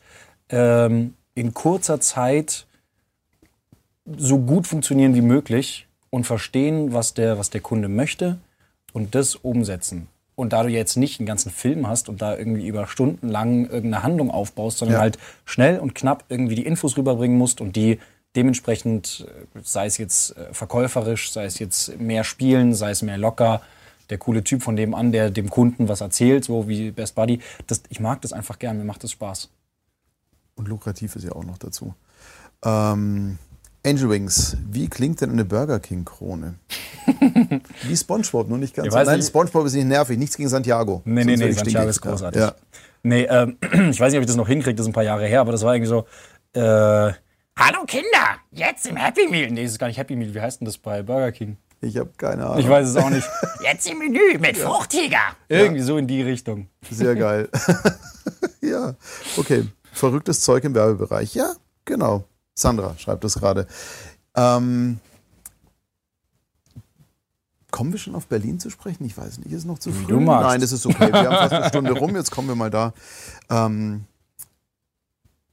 es hat dich ja dann nach Berlin gezogen. Wie, wie kam die Entscheidung, dass du dann einfach gesagt hast, okay, jetzt nach Berlin? Berlin war eine Entscheidung, die lange gedauert hat. Also ich habe ähm, als gebürtiger Münchner, ähm, und das sehe ich bei vielen Münchnern, dass die ganz schwer aus ihrem Nest kommen. Weil man hier halt irgendwie, soll jetzt nicht irgendwie überheblich anderen Städten gegenüber klingen oder irgendwie besser oder so, aber man hat hier alles, was man braucht und will. So, und ich liebe es, ich bin hier geboren, das ist meine Heimat. Ich fühle mich hier wohl, ich kenne hier alle Ecken. Ähm, ich habe hier wirklich alles, was ich möchte. Von Natur, von Bergen, über Seen, über Stadt, über eine überschaubare Stadt, die nicht so riesig ist. Ich habe hier alles. So, deswegen glaube ich, das ist so der Grund, warum viele nicht so gerne aus München rauskommen. Aber ich wusste, ich möchte irgendwann auch mal noch was anderes erleben, bevor ich irgendwie alt bin und nichts von der Welt gesehen habe. Ich habe durch meine Dreharbeiten viele tolle Erfahrungen gemacht, habe äh, einen Monat in Kuala Lumpur gelebt, äh, gelebt, gewohnt, habe in Berlin mal einen Monat gedreht, ähm, habe da mal in Hamburg, Köln, so, also man ist man ist rumgekommen und hat viel gesehen, aber dass man so wirklich mal woanders gelebt hat und mal einen anderen Anstrich irgendwie bekommt, habe ich nie äh, gehabt. Und deswegen wollte ich immer mal irgendwie rauskommen aus dem Nest und eben mal was Neues erleben. So, und dieser, dieser, dieser Wunsch war halt natürlich auch an Synchron gekoppelt mit Berlin, weil Berlin die einzige Stadt ist so für mich, wo ich sagen kann, da kann ich auch gut arbeiten. Ähm, und natürlich ist für alle irgendwie Berlin erstmal das, das, die, die Hauptstadt spannend. Äh, man hört die Geschichten, war da vielleicht zwei, dreimal so. Man ist, oder ich bin natürlich auch durch Synchron ganz oft nach, nach Berlin gefahren für Filme. Und ähm, ja, und irgendwann ähm, kam der Wunsch eben mit Berlin. Hab das dann gemacht, hab dann auch ein Jahr in Berlin gewohnt, wobei ich effektiv davon, glaube ich, zwei Monate in Berlin war. Ähm, Okay. weil ich den Fehler, Fehler in Anführungszeichen gemacht habe, dass sobald ich in Berlin war, natürlich nach wie vor Anrufe aus München kamen, Klar. Angebote und ich dann immer nach München gefahren bin für die Jobs. Du Ärmster. Also, wie gesagt, Nein, das Meckern auf ganz hohem. Niveau, Ja. aber es ist ein Fehler, also es ist, Ja. nicht, äh, es ist nicht vorteilhaft für, du ziehst in eine neue Stadt und willst da irgendwie Fuß fassen. So. Deswegen habe ich dann in Berlin relativ wenig gearbeitet und bin halt ständig nach München gependelt und dachte mir selber auch irgendwie nicht, nicht das Gelbe vom Ei. Ja, dann scheiß drauf. Dann vermiete ich die Bude jetzt unter und guck mal und war Mhm. halt wieder in München und habe dann die Wohnung irgendwann aufgegeben und habe gesagt, das, das bringt nichts. Okay, und wie machst du das jetzt? Weil du pendelst ja regelmäßig. Nee, ja nee, nee. viel Also überall.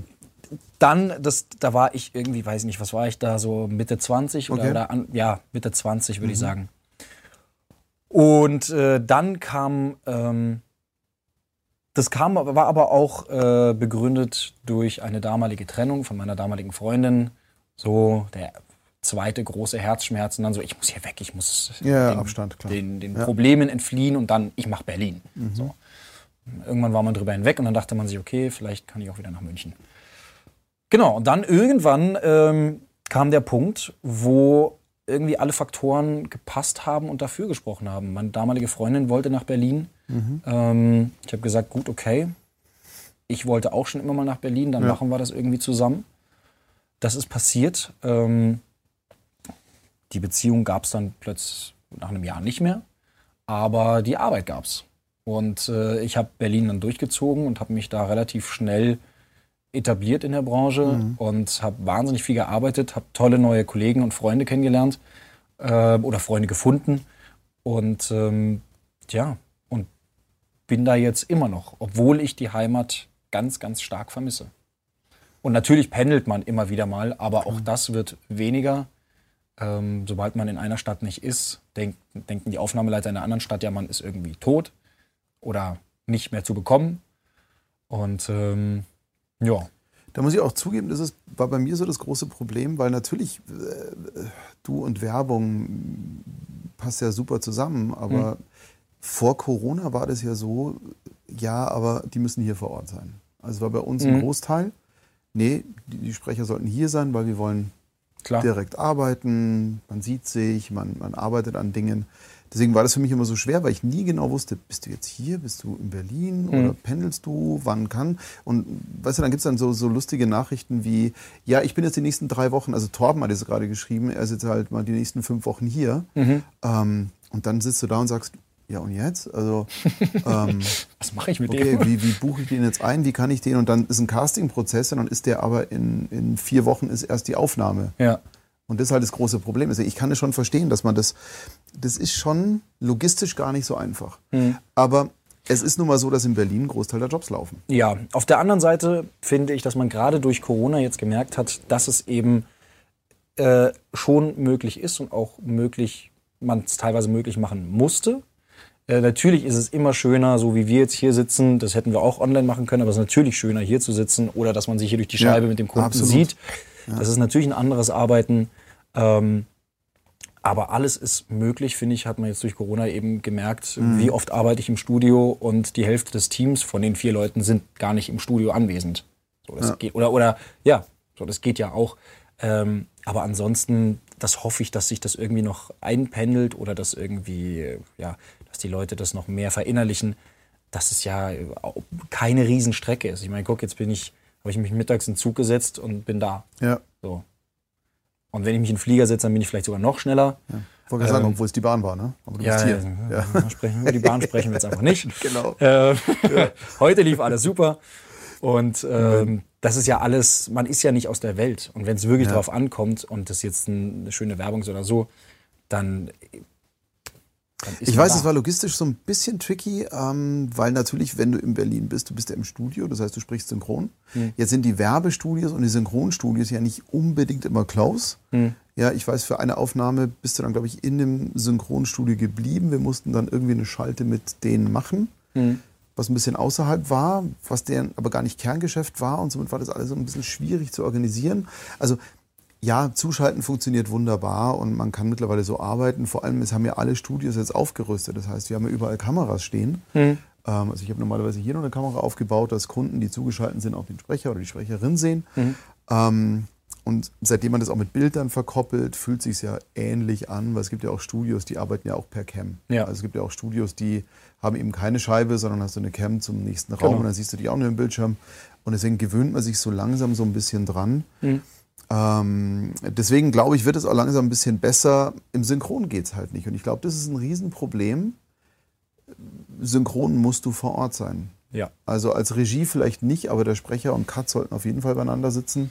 Auch Cut muss nicht. Also wie oft haben wir Mhm. aufgenommen, nur der Tonmeister auf der einen Seite, ich im Studio auf der anderen Seite ähm, und äh, der Cutter und der Cutter sitzt irgendwie ein Stockwerk drüber Ja. und der Regisseur sitzt zu Hause. Also es geht alles. Also es musste jetzt gehen und deswegen hat es auch funktioniert. Aber es hat sich auch die Technik weiterentwickelt. Also Absolut. mir ist aufgefallen, dass Absolut. also äh, Session Link gibt es für Dubbing speziell, was mit Latenzausgleich arbeitet, sodass alle wirklich Lip Sync sehen können. Mhm. Funktioniert nicht immer, aber die Idee dahinter ist halt grandios. Weil äh, das war das große Problem, wenn ich über normale Session Link, ich habe öfter mal hier Regisseure dazugeschaltet gehabt, das ging so halbwegs, weil die gucken jetzt natürlich nicht auf Lip Sync, sondern die gucken halt irgendwie, stimmt die Attitude und stimmt der Sound und wenn die über Kopfhörer und, und sauberen Sound. Aber ich glaube, sprechen ist wirklich echt schwer, wenn du es von nehmen wir an zu Hause machen würdest. Also A, hast du die Akustik ja überhaupt nicht, die ein Synchronstudio braucht. Dann hast du vielleicht noch die Mikros, die adäquat gut wären. Aber ich glaube einfach durch den Versatz kannst du es nicht ordentlich beurteilen. Ja, Das- also auch gerade gerade was Synchron angeht. Ähm, ich bin allgemein alles, was egal welche welche welchen Bereich das jetzt angeht, ob das jetzt äh, Hörbuch, Werbung, Synchron, völlig wurscht. Ich bin immer gerne oder lieber im Studio und Ja. habe die Leute, genau wie du sagst, dass man die Leute angucken kann, dass man sich miteinander unterhalten kann. Das ist mir immer lieber. Ähm, deswegen für Synchron würde ich auch gar nicht zu Hause wollen. Ich brauche das auch manchmal, dass ich, dass ich auch rausgehe und ins Studio quasi in die Arbeit fahre und dann da meinen meinen Job erledige. Was aber auch ganz nett ist, wenn man jetzt zum Beispiel, ähm, es laufen ja viele Übertragungen über verschiedene Städte. Das heißt, es hat jetzt vor kurzem äh, eine sehr bezaubernde Kollegin von dir hier und aufgenommen wurde aber in Düsseldorf und wir haben ihr Video zugespielt und so. Das Schöne ist, wenn man die Kameras nicht in hat, konnten wir uns über Zeichensprache unterhalten. Mach mal breiter, mach mal so, obwohl es uns ja gar nichts, also mich wird es ja nicht angehen, aber ich kann ja nie die Fresse halten. ähm, und das war dann auch ganz nett irgendwie und, und von Studio zu Studio funktioniert super. Ähm, Home Studio ist immer ein bisschen tricky. Bis du da mal einen sauberen Sound hinbekommst, ist schwierig. Mhm. Hast du zu Hause Equipment zum Aufnehmen? Ich habe in Corona, ich bin in, in, zu Corona-Zeiten auch sehr, sehr erfinderisch geworden. Ja. Denn ähm, also ich bin zum Beispiel äh, Feststimme halt für, für Join. Für die mache ich ihre- die ganzen Spots. Und äh, Und auch geblieben, das finde ich gut. ja, Ja. bin auch sehr, sehr happy. Ja. Macht unfassbar viel Spaß, Ja. äh, gerade für Join. Und da mussten wir halt auch teilweise mal Werbung, äh, ein paar Spots aufnehmen oder mal irgendwie, äh, pff, da war hier noch, hat noch irgendwas gefehlt oder so. Und das habe ich von, äh, im Lockdown dann von zu Hause aus gemacht. Und da, da habe ich mir mit einem, ähm, mit einem Wäscheständer über meinen Tisch ein Studio gebaut, in dem ich dann da Decken, Polster, äh, alles drüber geschmissen habe. Und dann mir halt so einen Raum gebaut, halbwegs okayes Mikro zugelegt.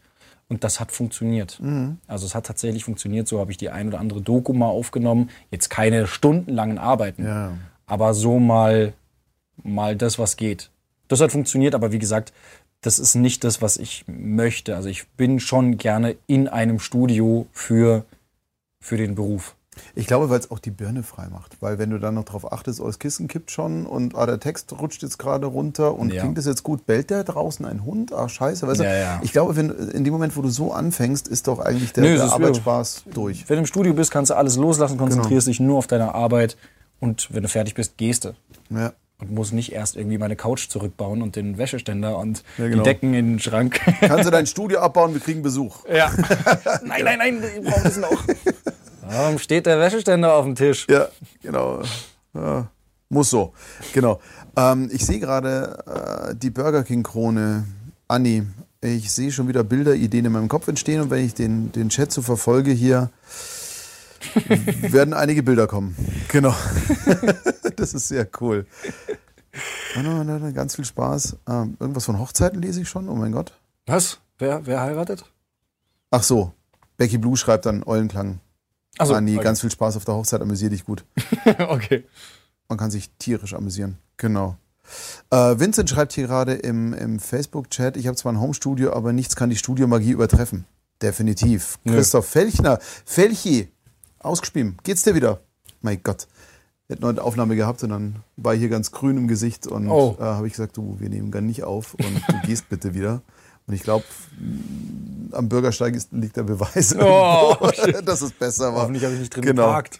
Und lustig schreibt er gerade vor Ort mit den anderen Kreativen zu arbeiten, best, auch wenn man mal abbrechen muss. Ja, genau. Ja. Super. Ähm, also, ich muss ganz ehrlich gestehen, ich mag das mit Zuschaltung. Weil, ähm, selbst mit Home-Studios, weil ganz ehrlich, wenn ein Studio mischt, dann kriegst du es ja halbwegs hin. Also wir wissen, kennen ja unseren Job und wir beherrschen unseren Job und somit schrauben wir das schon so, dass es on air dann trotzdem geil klingt. Und auch jetzt bei Join. Ähm, oder wenn du eine Doku machst, da, da sitzen ja noch Leute drüber, die schrauben noch ein bisschen. Klar. Und dann kriegst du das schon hin. Schwierig finde ich, wenn du im semi-optimalen Home-Studio Hörbücher autark machst und die gehen Ja, dann nee, nee, nee. raus.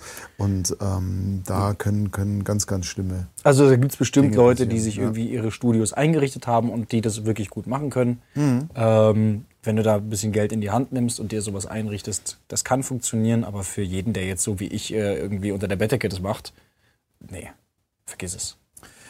Nachdem wir ja anfangs schon die Frage, die du noch nie gehört hast, wie kamst du zum Sprechen und zum Schauspiel, schon beantwortet haben, werde ich jetzt den nächsten Klassiker mal auspacken. Wie hast du denn diese Corona-Zeit so erlebt? Ähm, war das schlagartig, wo dann plötzlich so, ja klar, also Synchron war ja auch so, Cut, jetzt ist erstmal gar nichts. Dann tropfte das ja ein bisschen nach und dann ging es wieder rund und dann ist wieder in den Keller runtergefallen, weil der Nachschub nicht da war. Ja. Wie hast du das denn so erlebt in dieser Zeit? Da warst du hauptsächlich in Berlin, oder? Ja, also als, als der Lockdown kam, beziehungsweise als klar wurde, so wo das Ganze hingeht, haben wir sogar schon, weiß nicht, zwei, drei Tage vorher, bevor der Lockdown beschlossen wurde, abgebrochen, beziehungsweise haben gerade die jungen Sprecher in Berlin, wir haben so eine WhatsApp-Gruppe, wo wir gesagt haben, okay Leute, wir gehen nicht mehr ins Studio, den älteren Kollegen gegenüber einfach Fairness halber und, ähm, und warten jetzt erstmal. Dann kam der Lockdown, dann haben wir einen Monat alle zu Hause verbracht. Habe ich aber überhaupt nicht als schlimm empfunden. In der Zeit zum Beispiel ging bei mir das dann so richtig, dass ich gesagt habe, jetzt nehme ich mir das mal vor, mit YouTube und Twitch los, Ja. ähm, weil ich die Zeit plötzlich hatte, mich da Klar. ranzusetzen. Und ähm, genau, und einfach mal was Neues auszuprobieren. Also langweilig war es nicht. Und nach dem Lockdown hatte ich mehr zu tun denn je, weil natürlich die Projekte liegen geblieben sind, weil natürlich vieles, was angefangen wurde, fertig gemacht werden musste. Erst nachdem das alles durch war, so nach ein, zwei, drei Monaten, erst dann kam ein kleines Loch. Als klar, also als die Zeit kam, wo das Material aus USA nicht mehr nachkam. Ja. Da hatten wir ein Loch, aber auch das war echt ja, zu vernachlässigen irgendwie. Ähm, also ich kann mich nur sehr, sehr glücklich schätzen. Für viele war das Corona-Jahr 2 äh, 2020 war eine Katastrophe. Für mich war es ein super Jahr. Ähm, es kamen dann jetzt immer wieder mal so Löcher, wo man, wo man, wo man merkt, ja, okay, gerade nicht so viel zu tun. Was ich aber auch dann nicht so schlimm empfin- empfinde, weil ich dann sage, gut, dann fahre ich jetzt mal für ein paar Tage nach München oder mach diesmal oder schau mir mal eine Stadt an oder so. Also ich komme mit meiner Zeit eigentlich immer ganz gut aus. Das finde ich ja auch das Wichtige. Also ich habe auch in Corona-Zeiten mit dem hier eben angefangen, mit Stimme zur Marke ganz grundsätzlich. Daraus ist auch ein bisschen Training und Akademie entstanden. Das finde ich auch in dem Moment, wo du eine Aufgabe hast, kommst du da auch ganz gut durch. Und ich habe ganz am Anfang so völlig arrogant mal gesagt, jeder, der nicht mit einer neuen Fähigkeit oder einem neuen Hobby aus Corona herausgeht, tut mir leid. Und das stimmt auch irgendwo, weil wenn du isoliert bist zu Hause, dann kannst du halt entweder Netflix bingen oder du sagst, okay, ich baue mir jetzt einen YouTube-Channel auf oder ich mache Musik oder ich fange wieder an zu puzzeln von mir aus sogar. So alles, was glücklich macht. Ja. Aber auf der anderen Seite, es hat ja auch viele deiner Kollegen und sehr viele meiner Kollegen und fast ja uns auch getroffen mit irgendwie, hey, da ist kein Weiterkommen mehr. Ja. Weil wenn du halt wirklich, bei uns ist ja wirklich vier Monate, also fup, weg, Ja. also wirklich tot. Klar. Und auch bis heute ist es so, dass wir an die Zeiten vor Corona überhaupt nicht anknüpfen können. Also Mhm. im Sinne von Auftragslage, die ist immer noch 60 Prozent drunter. Mhm. Und jetzt haben wir natürlich ein Riesenstudio, weil wir viele Gäste vorher hatten. Also wir hatten hier teilweise 20 Personen pro Tag, die rein und raus liefen in drei Studios. Mhm. Und wenn dir das halt einfach weggenommen wird, ähm, ist es schon natürlich sehr, wie soll ich sagen, fordernd, nennen wir es mal so. Ähm, jetzt gibt es ja viele Kollegen, die, also von dir, die so ein bisschen immer das, das Gefühl hatten, ich werde plötzlich nicht mehr gebraucht.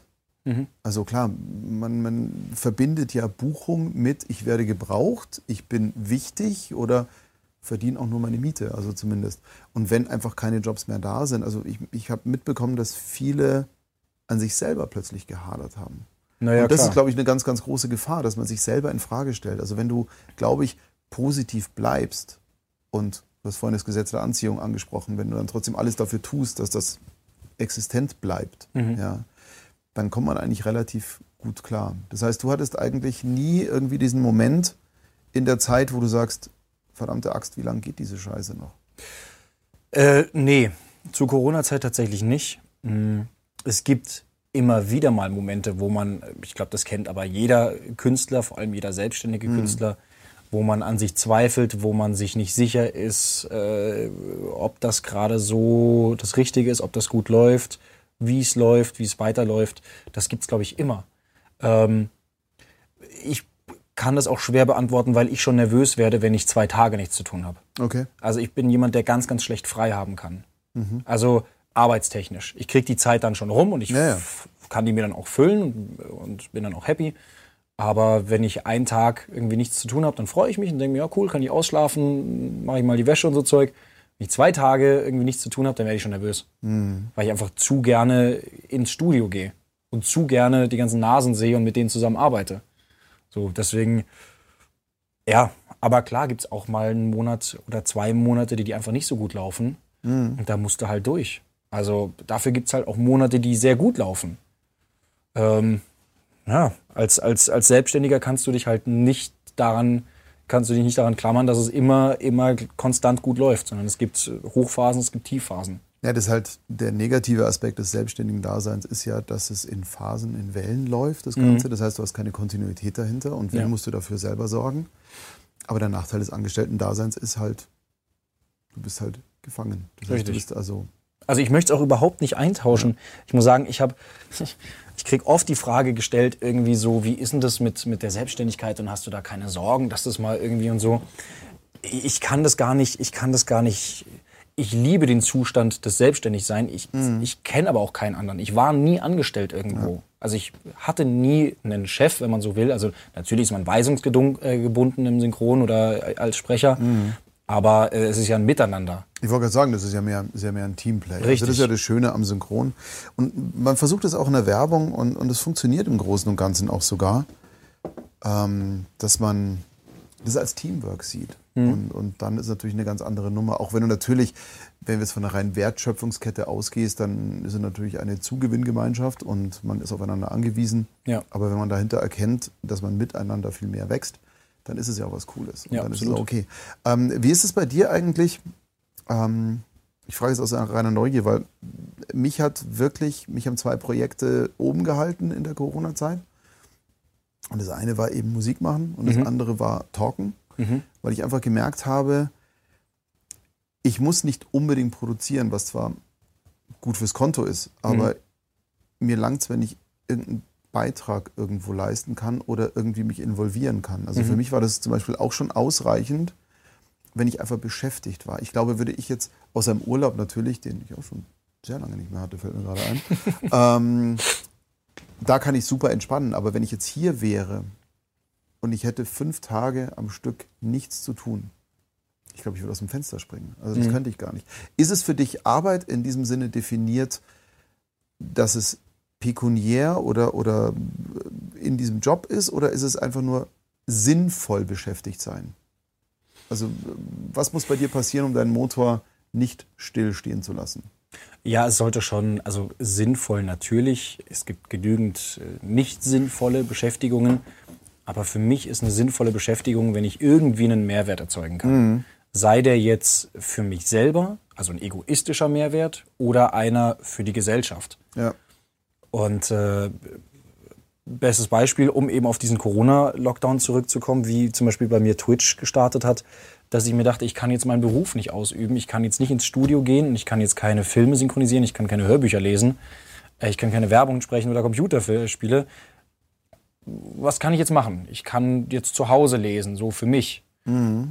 Was kann ich noch machen? Ich kann aber trotzdem vorlesen, also ich kann trotzdem ein Hörbuch quasi lesen, halt einfach live für Leute.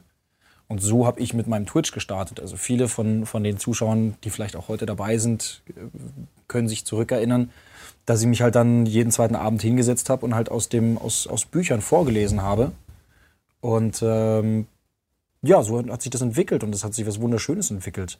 Weil die Leute plötzlich angefangen haben, selber Texte zu schreiben. Ja. Und so hatte ich wieder eine, eine Aufgabe, dass ich mich wieder mit Texten auseinandersetze von anderen Leuten, dass ich gucke, wie interpretiere ich die und dann lese ich die vor und äh, Ich glaube, wenn die Maschine läuft, das ist wichtig. Also Ja. Man muss an, an, an der Leidenschaft dranbleiben, dann funktioniert das auch. Also sobald ich, sobald ich keine Aufgabe habe, sobald ich das Gefühl habe, ich werde gerade nicht gebraucht, dann werde ich auch extrem träge und extrem schlecht in allem. Ich werde pisst.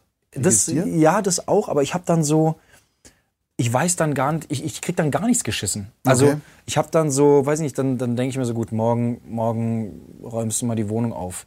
Ja, safe wird das nicht passieren, ich Dann ist die gammel den ganzen Tag magnetisch. irgendwie rum.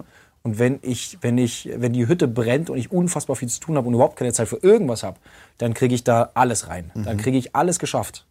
Ich weiß nicht, ich bin so ein Mensch, ich muss unter Strom stehen, um zu funktionieren und um noch mehr zu schaffen. Ja, aber dann ist ja genau richtig, so wie du das Ganze ja machst. Dann hält dich Ja. das ja total am Drive. Ähm, Fabi schreibt hier gerade auf Twitch, äh, Max vor dem Lockdown sogar Twitch-Partner. Ja, Genau. Oder war es danach? ich weiß es gar nicht mehr. Teddy weiß das, ja. Vielleicht im Ähm. ersten oder zweiten Lockdown. Und Fabi hat auch während dem Lockdown äh, angefangen mit Cousin und Tante sonntags Gese Gesellschaftsspiele zu spielen und darunter sogar Harry Potter Kampf um Hogwarts. Finde ich Nice. interessant. Ja. Wenn Nice. Max mal im Ruhrpott ist, soll ich mal in Dortmund oder Woltrop bei der Imbissbude unseren Ruhrpott Carpaccio essen. okay. Ja, ist Currywurst, hat er noch geschrieben, okay. äh, an Anni oder An nee, Anni, bleib mal bei Anni. Ich habe das Malen im Lockdown intensiviert, das ist super. Wie Max schon hier und da mitbekommen hat. Ja, tatsächlich, ja. wobei ich trotzdem normal arbeiten konnte, da ich im Lebensmitteleinzelhandel arbeite. Das ist halt cool, ähm, wenn es Möglichkeiten gibt, das natürlich irgendwie äh, trotzdem seinen Job auszuüben. Also ich hatte das Wahnsinnsglück, weil ich glaube, sonst wäre ich echt durchgedreht. Ich hatte das Glück, dass ich hier im Studio arbeiten konnte. Also A, weil wir scheiß viel Platz haben und äh, selbst in der Zeit, wo ich Corona hatte, ähm, letzten Dezember, ähm, waren die anderen halt zu Hause und ich war dann hier und habe produziert. Mhm. Durfte ihr das eigentlich vom Gesundheitsamt aus? Ich weiß es gar nicht. Das schneiden wir raus. Aschewurst. genau, ist ja nur live, aber. Schneiden wir raus. Schneiden wir raus. Bitte schneiden. Nein, aber, Das ist nicht das, was ihr gehört habt. aber das war für mich irgendwie dann wirklich, das war so geil. Ähm, also nicht, weil mir meine Family auf den Sack ging, sondern einfach ein Beitrag, Mhm. nützlich sein, irgendwas zu tun. Ich, ich, ich bin, bist du auch so jemand, wenn du Stau vor dir hast, dass du einen Umweg fährst, auch wenn er länger dauert? Ja, ja, ich hasse es. Ich aktiv hasse sein? es. Gut, da ich ganz viel mit dem Motorrad unterwegs bin, Ja, gut, da geht es. da kommst du relativ gut klar. Ich hasse es auch mit dem Auto im, im Stau stehen. Ja. Äh, ich ich denke mir dann auch immer so, das ist so verschenkte Lebenszeit. Also, wenn du da nicht rauskommst, äh, Katastrophe. Ja. Deswegen ja, lieber aktiv sein und dann irgendwie. äh, wie ist es dann mit den Rechten? Moment mal. Ach, Nicole schreibt das gerade. Hallo Nicole, schön, dass du da bist. Wo sind wir denn? Hier sind wir. Hier sind wir. Da sind wir. Nicole, schön, dass du da bist. Ich freue mich. Und ich dachte erst, weil die Politikdiskussion da eigentlich auch noch ansteht, so mit, mit wen wählen wir eigentlich jetzt am Wochenende, dachte ich, wie ist das mit den Rechten? Aber die meint wirklich, äh, Urheberrechte darf man bei Twitch Bücher vorlesen. Oh, das ist eine gute Frage. Das weiß Darf ich man nicht. das überhaupt? Das weiß ich nicht. Äh, ein Buch, was ich vorgelesen habe, da habe ich mir die Rechte eingeholt. Also Ja. eingeholt quasi äh, jetzt nicht äh, Twitch gegenüber oder so. Da hatte ich aber auch keine Ahnung. Also man muss sich da auch erstmal reinfriemeln Mhm. Also in dieses Autor halt ganze das okay geholt. rechte Ding. Genau. Ich habe da von dem Autoren, der hat mir das zugeschickt. Dann habe ich gesagt, du pass auf, ich würde das gerne vorlesen. Ist das für dich okay? Und er hat gesagt, ja, ja, gerne. Und äh, war natürlich auch Werbung für ihn und das Buch. Klar. Na, da muss man sich erstmal reinfuchsen. Das weiß ich nicht, aber das ist jetzt auch in der Vergangenheit. Da war ich auch noch kein Partner, also pff, keine Ahnung. Ich habe es gemacht und äh, ja. Ja. weiß nicht, es war die Texte, die selber geschrieben wurden von den Zuschauern, da bin ich sowieso fein raus. ja, klar, logisch. Und von den, von den Büchern, die ich da, oder das Buch, das ich da gelesen habe, also wenn mir da einer ans Bein pissen will, dann soll er machen. Ja, also es, es lockert sich ja eh so ein bisschen was mit dem ganzen Urheberrecht, was jetzt nicht unbedingt immer positiv ist, aber im Prinzip, also du darfst ja mittlerweile viel mehr zitieren. Also wenn ich jetzt Mhm. so gucke, plötzlich sehe ich irgendwelche Beiträge mit Hollywood-Szenen drin, wo Ja, ich genau. auch denke, boah, ein Disney-Film in einem YouTube-Clip. Nein, das macht ihr bitte nicht. Ja, bitte ja, ja. nicht. Aber es geht. Und, und ähm, weil man sieht es dann unter dem Aspekt von Cross-Promo. Und wenn du es dann drunter wirklich äh, sauber dokumentierst, Mit einer Quelle und so. Quellenangabe, Danksagung und so weiter, dürfte eigentlich nichts im Weg stehen. Ja, es ist halt immer die Frage, so eben, be- bereichert man sich nur an etwas oder ist es so dieses, man, man hilft sich irgendwie gegenseitig? Das ist ein sehr interessanter Punkt, weil ähm, das gesamte Social Media ist ja ein Netzwerk. Mhm. Und es läuft ja immer noch unter dem Deckmantel, es läuft unfinanziell. Ist ja nur Reichweite, es sind ja nur Links. Und ich meine, bis zu einem gewissen Maß hat Twitch, YouTube und Facebook und Instagram nichts mit Geld zu tun, sondern das ist eigentlich Fridolin. Ich hätte vorher nicht das Fenster aufmachen sollen, aber egal. ähm, läuft das ja nicht unter finanziell. Mhm. Also wenn man jetzt irgendwas auf YouTube vorliest und man verlinkt den Autor, dann hat der im Zweifelsfall ja genauso viel davon wie du jetzt. Mhm. Also je mehr Leute das angucken, desto mehr werden auf den Autor aufmerksam. Und wenn man das vorher klärt, ich glaube, da ist wirklich nicht allzu viel dagegen einzuwenden. Also glaube ich jetzt Nö. mal, wenn du natürlich hingehst und jetzt plötzlich Pulp Fiction nachspielst ähm, und die ganzen Dialoge dort verwendest und es wirklich eins zu eins machst und Wobei ich glaube, das wäre schon wieder, das wär schon wieder in Ordnung. witzig, gell? Das wäre, das wär, glaube ich, schon wieder in Ordnung. Du dürftest Ja. jetzt nicht den Film zeigen. Der Film dürfte nicht im Hintergrund laufen oder die Musik. Das stimmt. Ich Ja, das ist, glaube ich, immer so eine Frage, so wie groß bist du, was hast du für eine Reichweite und äh, sieht es dann jemand, dessen Content benutzt wird, eben als Verstoß gegen seine Rechte oder sieht er es als Werbung? Äh, Ramon schreibt hier auch gerade als, also als Privatperson ohne kommerzielle Zwecke. Da einige Seiten vorzulesen kann doch nicht schlimm sein, oder ja gut, da vermuten wir jetzt. Man macht da keine Gewinne und hat keine Auswahlkriterien. Würde ich auch gerne mal machen. Live-Lesung pro bono. Ja, was hält dich? Ähm, aber ich habe zum Beispiel heute überlegt, ob ich nicht einen kleinen Zuspieler mache mit Pünktchen und Anton und so und mal eine kleine Harry Potter-Szene. Und habe mir gedacht, nee, nee, das lasse ich mal. Man weiß ja nie. Ja, Jackie hat mir das erzählt, beim Hard 4 Podcast machen die es ja so, dass auf einem Laptop es läuft. Ja. Und somit ist es dann schon wieder okay, Ist es? weil man es ja zitiert. Ah ja. Wenn es aber Fullscreen laufen lässt, ist es eine Art von Broad... Ey, Ich bin Es da aber auch viel zu wenig drin, um das wirklich zu Ja. wissen. Ähm, aber in Wirklichkeit kommt Fragen und Machen. Also Ja. da ist da echt nichts dagegen einzuwenden. Ähm, erzähl mal, was, was steht so in nächster Zukunft für dich jetzt eigentlich so an? Hast du irgendwelche Pläne? Irgendwie ähm, also ausgeprägter Urlaub oder so? Nee, ich war jetzt, ich war jetzt eine Woche dieses Jahr im Urlaub. Das reicht mir auch jetzt vorerst mal. Ähm, auch, also nicht, dass ich nicht gerne im Urlaub bin, Ja. aber ähm, ich war diese, dieses Jahr viel unterwegs. Also oft, oft in München, auch wenn es nur mal ein Wochenende war, um irgendwie die Eltern zu besuchen und sowas.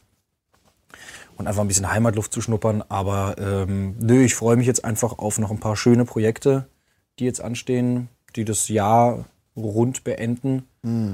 Und dann äh, Feierabend. Also äh, dann ist das Jahr, das Jahr ist ja auch schon wieder, man darf es gar nicht sagen, aber gefühlt schneller rum, als, als einem lieb ist. Warte mal. Ja, ist, Naja, morgen in drei Monaten ist Weihnachten. Ja, Das ist furchtbar. ähm, Scheiße. geht nee, aber jetzt, jetzt stehen, wie gesagt, noch ein paar schöne. Es steht noch ein, ein Hörbuch ins Haus, es steht noch eine Regie ins Haus, es stehen noch ein paar äh, Filme oder Serien ins Haus. Also es wird jetzt nicht langweilig, es werden jetzt Mhm. immer ein paar intensive Monate. Und dann ist Weihnachten und Silvester. Und dann gucken wir mal, wie das neue Jahr beginnt. Ich bin auch sehr gespannt. Es kann eigentlich, mein Gott, jedes Jahr sage ich, es kann nur besser werden. Also äh, witzigerweise, ich glaube, seit sechs Jahren sage ich, dieses Jahr war ein Arschloch, kann das nächste Jahr bitte besser werden. Und irgendwo scheint da jemand zu sitzen und zu lachen und sagen, "Hm, nö. nö. Nope. Ähm, nö, ich habe doch noch was im Petto. Und dann rückblickend ist ja genauso.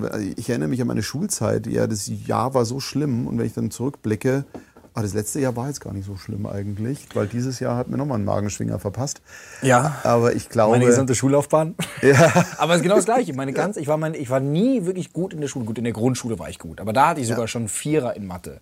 Was für eine Grundschule echt schlecht ist eigentlich. ja, Ähm, aber machbar.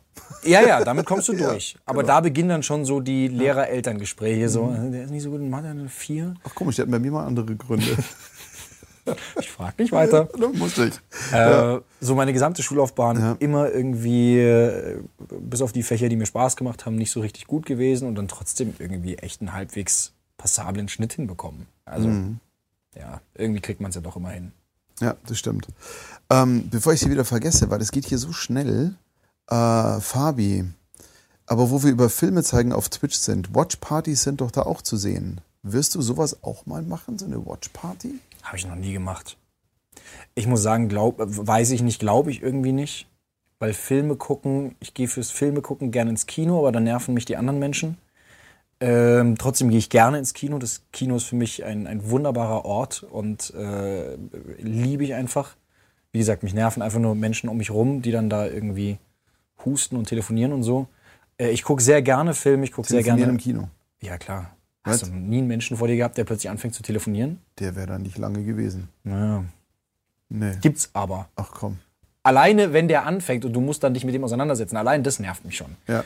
Nee, aber äh, ich gucke gerne Filme, auch gerne mit Freunden. Ähm, aber, aber das ist dann so irgendwie entspannt auf der Couch oder im Bett. Ich glaube, eine Watchparty jetzt so. Nee, glaube ich nicht. Also da, da, da, da, da spiele ich lieber und erlebe. Ein Spiel ist ja auch nichts anderes für mich als eine Art Film, den du halt selber erlebst, äh, steuerst. Das macht mir dann mehr Spaß, als irgendwie Filme online zu gucken.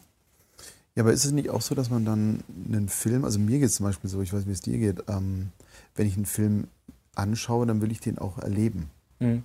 Und dann will ich nicht nebenbei Gespräche über diesen Film führen. Ich führe die gerne danach. Mhm. Also ich werde es nie vergessen, als ich damals aus dem ersten Matrix rausgegangen bin. Ich glaube, wir haben zwei Tage Nachgespräche geführt, weil wir null gerafft haben, was da gerade abgegangen ist. Verstehe ich. Und ähm, aber in der Zeit will ich nicht drüber reden. Also wenn ich in dem Film drin bin sozusagen, egal ob in einem Kino oder Beamer oder irgendwas, Ja. dann will ich da drauf fokussiert sein. Da will ich nicht nebenbei drüber diskutieren, hast du gesehen, was der für Klamotten anhat und hier und dann, ich weiß nicht. Also, Ja, also es gibt- Watchpartys finde ich mal krass. Es gibt so Beiträge oder Dokus, die man guckt, wo du mal kurz pausierst, dann mal irgendwie über was sprichst, mal was anmerkst oder, oder mit, mit dem Chat irgendwie über was sprichst.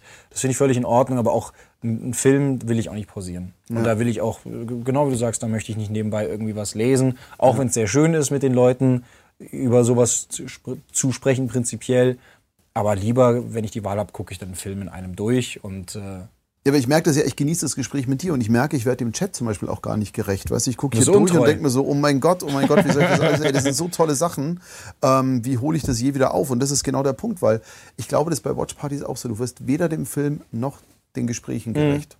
Und irgendwie muss man sich dann einfach auch mal entscheiden, glaube ich. Ist Außerdem ist mein Problem, dass ich oft bei Filmen einschlafe. Gar nicht, weil der Film langweilig ist, sondern weil ich manchmal einfach müde bin und dann penne ich Ja. ein. Und wenn der Film nicht richtig gut ist und mich bei Laune hält, dann penne ich halt ein. Und das ist im Stream, Mhm. glaube ich, jetzt nicht so nice. Und äh, den Leuten gegenüber auch nicht so nice.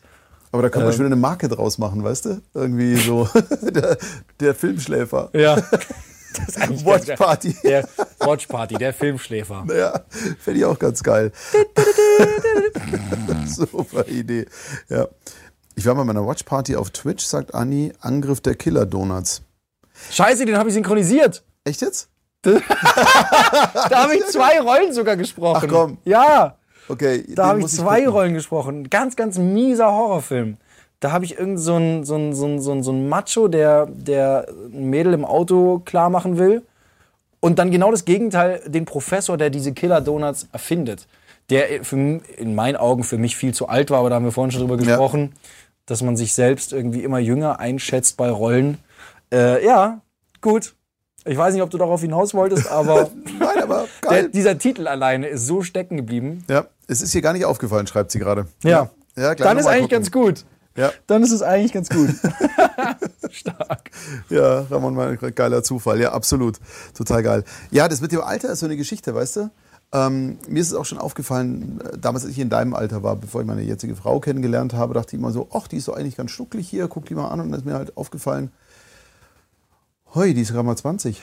Ähm, ich, ich glaube, meine Wahrnehmung ist etwas falsch. Also man nimmt sich selber ja doch jünger wahr. Und jetzt bei dir auch so, wenn dir jemand eine, eine Rolle anbietet mit einem Endzwanziger, Ja. dann fühlt sich das für dich ja natürlich falsch an. Ja, ja, ich denke mir dann so, hä? Ja, Und Wie dann, geht das? Und dann, dann ja. aber das merke ich dann bei, bei, bei ja, zum Beispiel Anime-Rollen oder, oder wenn man dann doch ein bisschen jüngere Leute spricht, ähm, weiß ich nicht, Elite oder sowas, zum Beispiel so eine Serie auf Netflix, die der ein oder andere kennt, wo es um ganz viele junge Menschen geht, äh, die auf einer Schule sind, wo ich dann oft irgendwie höre, so Vorsicht, nicht so tief werden. Wo ich mir denke, so, hey, ich rede gerade relativ normal. Ja, okay, dann werde ich wieder ein bisschen heller. Und denke mir so, ja. komisches Gefühl. ja, Zeiten ändern sich, aber das finde ich auch ganz geil. Ich habe entdeckt, ich habe mit Anni was gemeinsam. Sie müssen sich extra nochmal angucken, die Killer Donuts. Ich werde sie mir angucken. Ja, ich werde es mir angucken. Ich weiß nicht, ob der Film gut ist. Also es ist ein ziemlicher Trash-Horror. Darum geht's ja nicht. Aber okay. Sharknado und so. Ich wollte gerade sagen, also wer Sharknado guckt, kann sich auch den Killer Donut angucken. Und da gibt es andere ganz, ganz fiese Geschichten. Also, wobei halt, wobei halt Schar, also Haie sind halt schon irgendwie so, die können töten. Donut jetzt vielleicht, wenn du brutal viele isst. Ist einer schon mal Aber an dauert Donuts lang. Ist einer an Donuts schon mal gestorben jetzt so? aber sag mal, okay, ich wollte es erst aus meinem Hirn verbannen, aber ich hole es jetzt doch nochmal ganz kurz zurück. Jetzt bin ich gespannt. Killer Donut. Donut? Ring? Ich kann, ja, nee. Also das, Wie killt der? Ja, das Schlimme ist, dass die, Wie- dass wie die, geht das? äh, wenn ich es richtig zusammenkriege, ansonsten korrigiert mich bitte, äh, es ist irgend so ein Experiment und dieser Don diese Donuts kriegen dann halt ein Gesicht und, und einen Mund in, dem, in der Teigmasse. Ja, das wird sich ja anbieten. Ja, und Ja. dann fangen die halt an, irgendwie die Leute tot zu beißen. Ja, aber wenn der mir jetzt hier beißen würde, würde der kaum irgendwo rankommen, oder? Ja, es sind halt wahrscheinlich viele Donuts. Ah, verstehe, so, So Piranha. Piranha-mäßig. ah, genau, geil. Hm. so Piranha-Prinzip. Also, also. Äh, ach so, nee, ich darf jetzt gar nicht spoilern. Wenn es manche Leute noch nicht gesehen haben, dann darf ich gar nicht. Darf ich ja gar Nein, nicht. wir, wir, nee, wir ich sage jetzt auch nichts Wir mehr. vermuten uns auch noch, aber genau. Florida Man. Oh Gott, jetzt habe ich gerade weggeklickt hier, ich Idiot. Äh, Henny hat gerade Florida Man dies after choking on donuts. Ja, sowas gibt's dann schon. Also Okay, das kann ich wow. mir schon vorstellen. Danke fürs Googeln. oh Gott, oh Gott, oh Gott. Kino. Ähm, ja, was ich aber unbedingt noch äh, ansprechen wollte, weil ich meine, äh, ich sehe ja Stimme zur Marke, den Talk auch ein bisschen als Edutainment. Jetzt gibt es ja viele Sprecher, die, oder Sprecherinnen, also es gibt ja viele SprecherInnen, Da, die auch gerade im Anfang sind. Oh Gott, Ecki, wenn er nicht schon raus ist, jetzt verflucht er mich völlig. Ich gender schon wieder, der bringt mich um. Also wegen mir kannst du auch einfach nur Sprecherinnen sagen. Ja, Ich, wir wissen ja, was gemeint ist, deswegen sind ja immer beide gemeint. Ähm, Wo es ums Thema geht, Einstieg in die Synchronbranche. Jetzt ist es ja heutzutage sehr leicht geworden, auch mit Anime-Vertonung, dass relativ viele, die ein Fable dafür haben und das Genre verstehen. Das haben wir ja die letzten ähm, Talks einmal so ein bisschen festgestellt mit Marijanne und ähm, da haben wir natürlich auch, Eleni war auch da, über dieses Thema gesprochen. Und zumindest der Einstieg relativ leicht. Jetzt kennst du beide Städte. Ich als Münchner würde natürlich sagen, in München ist der Einstieg in die Synchronbranche ein bisschen leichter, weil die Pace nicht so heftig ist und nicht der Mhm. Wettbewerb. Allerdings hast du in Berlin extrem viel mehr Möglichkeiten, weil einfach unfassbar viel mehr gemacht wird. Wie Ja. sind für dich die wahr, wahrgenommenen Unterschiede dieser beiden synchronen Metropolen? Ich meine, Hamburg ist ja auch noch eine Synchronstadt, aber die ist nicht ganz so. Also mit Hamburg, Köln kenne ich mich nicht so aus. Ja. Ich habe da nie synchronisiert, das weiß ich nicht. Also bis auf ein Computerspiel, aber das äh, kann ich so nicht beein, äh, äh, beurteilen. Ich würde immer sagen, ich würde auch als Anfänger, glaube ich, eher in München starten, weil du, wie du richtig sagst, in München, die Stadt ist kleiner, die Branche ist kleiner, es gibt weniger Firmen, es gibt weniger Aufträge, aber es gibt auch weniger Sprecher, weniger Konkurrenz. Und da ins Gespräch zu kommen mit den Leuten, ist, glaube ich, einfacher als in Berlin, wo die Aufnahmeleiter halt wirklich belagert werden, jeden Tag von Leuten, die halt mit Synchron anfangen wollen und sich da gar nicht mehr retten können vor, vor Bewerbungen. Deswegen würde ich sagen, ich glaube, dass es einfacher ist, in München erstmal Fuß zu fassen. Kann aber auch wiederum, das ist jetzt meine persönliche Wahrnehmung, kann aber auch wieder völlig falsch sein, dass man sagt, nee, Berlin macht viel mehr Sinn. Also ich glaube, das muss man ausprobieren. Aus meiner persönlichen Wahrnehmung würde ich sagen, fang, wenn jemand neu anfangen möchte und der wohnt sowieso schon in München, dann sage ich, bleib da, mach das hier. Wenn jemand jetzt entscheiden möchte oder muss, wo ziehe ich hin, weil er irgendwo weit draußen wohnt, ich würde sagen, probier es in München. Ähm, und wenn es nicht klappt, probier es in Berlin, um den Traum hinterher zu jagen. Ähm, aber ich glaube, es gibt keinen, keinen äh, ja, Vorzeigeweg oder, oder irgendwie den Masterplanweg. Es klappt oder es klappt nicht. Das sowieso. Aber ich habe den ein bisschen den Eindruck, dass München familiärer ist. Also es ist ein bisschen wohlwollender, weil das Tempo ein anderes ist und Ja, weil einfach nicht so Fall. dieser Druck da ist. Und man hat eine Chance, auch mal zuzuhören, auch mal eine, noch mal eine extra Runde vielleicht mal zu drehen. Hm. Ähm, weil viele, viele Synchron-Neulinge haben ja total Angst vor dem Synchron, weil liegst du nicht sofort auf dem Take, bist du nie wieder gebucht und so weiter. Also diese, diese Ja. Horror-Stories gibt es ja überall. Man, man, man hört es, man sieht es. Also oft hatte ich auch schon, ähm, wenn ich jetzt in der Regie mal saß in Berlin oder so und dann, und dann kommt einer, der hat noch nicht so viel synchronisiert, dann sind die da zittern vor Mikro. Und dann musst du die Leute auch erstmal beruhigen, erstmal runterholen und sagen, Leute, mach entspannt. Dann entschuldigen sie sich, wenn sie es beim ersten Mal nicht Ja. schaffen. Ich, Du brauchst dich nicht entschuldigen. Und wenn du hier noch 14 Versuche brauchst, völlig egal. Guckst dir an, so oft du willst, nimm dir deine Zeit. Äh, sei nicht nervös, hab Spaß dabei. Klar, man muss die Leute so ein bisschen, bisschen einfangen, ein bisschen auf die Seite ziehen. Ich meine, klar, man, man ist halt immer nervös, wenn man irgendwas noch nicht so oft gemacht hat. Und ich finde auch einen gesunden Respekt, finde ich auch wirklich gut. Klar. Also einen gesunden Respekt vor der Kunst und vor der Tätigkeit. Ich meine, Synchron ist anstrengend. Du musst sehr schnell, sehr on point. Du musst nicht nur Emotionen, sondern auch Timing. Vorteil ist, es wird dir halb vorgemacht. Du musst es nur auf Deutsch adaptieren. Also das ist zumindest ein Ankerpunkt, aber es ist schon, es ist anspruchsvoll. Es ist Na nicht klar. so ohne. Nur Angst ist immer ein sehr, sehr schlechter Ratgeber. Aber es Ja, wird ja. halt oft geschürt. Wenn du nicht innerhalb von zwei Takes drauf sitzt, kannst du es eh völlig vergessen und so. Ja, gut, Synchronbranche ist halt auch eine Branche, über die man so jetzt in letzter Zeit mehr, aber gerade früher hast du ja nicht viel davon äh, kennengelernt. Man, es gibt nicht so viele Leute, die synchron sprechen. Es gibt, man trifft nicht so oft jemanden, der dann irgendwie aus dem Nähkästchen plaudert und irgendwie Stories erzählt, wie es im Studio abgeht. Jetzt durch, durch, durch, durch, die, durch das Internet, durch die Medien äh, rückt es ja langsam alles mehr so ein bisschen in den Fokus, mehr so ins Licht. Dass man auch äh, eben, wie du vorhin sagtest, dass man mit, mit Leuten plötzlich ins Gespräch kommen kann und die mal erzählen und von denen auch was erlernen kann. Ja. Früher hast du halt nur von den Kollegen im Studio was gelernt. Geht ja Sonst auch nicht. nicht Geht jetzt auch nicht mehr. Ja. So, das Abgucken ist nicht wirklich. Nee. Ähm, was, jetzt bist du ein Disziplinmonster und was liegt dir grundsätzlich mehr? Diese Geschwindigkeit in Berlin, jetzt bist du natürlich auch schon ewig dabei und deswegen dir macht ja nichts wahrscheinlich irgendwie noch Sorgen. Du gehst hin, weil du weißt, dein Job ist es einfach nur das umzusetzen. Ähm, und du kannst dich da auf deine Disziplin und deine Straightness verlassen. Aber was entspricht deiner Arbeitsweise eher? Die Pace in Berlin oder so dieses, Mai komm, jetzt machen wir mal. Äh, also für mich war es, als ich in Berlin war, ich bin da schnell reingekommen. Ich habe auch anfangs gar nicht so viele Unterschiede gemerkt. Mir wurde immer gesagt, ja, ja, Berlin ist ganz anders, ticken die Uhren ganz anders.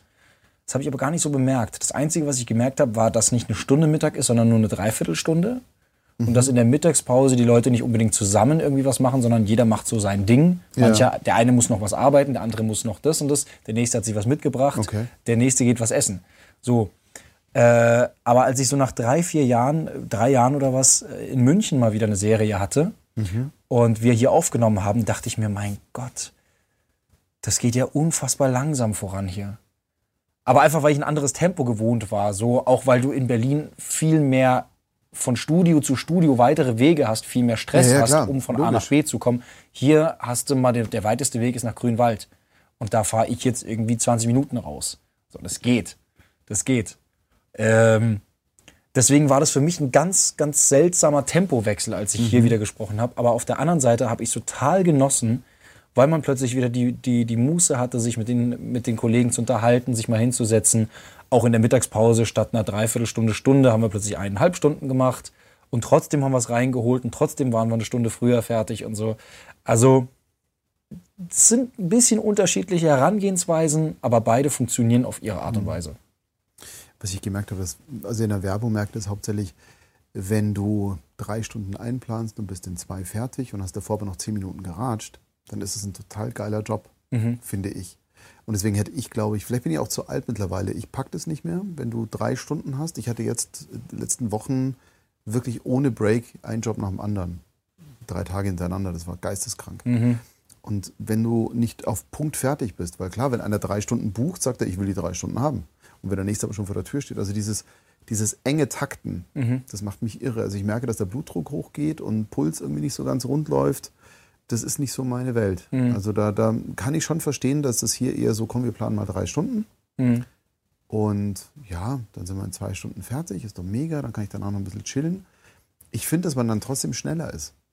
Also das ist so meine Wahrnehmung, dass du dann sagst, okay, ich bin jetzt nicht unter Strom, ich bin jetzt nicht überall, sondern okay, und dann chill ich da mal und dann gucke ich mir das an. Also ich finde, für mich selber geht es schneller, aber vielleicht rede ich mir das einfach auch noch.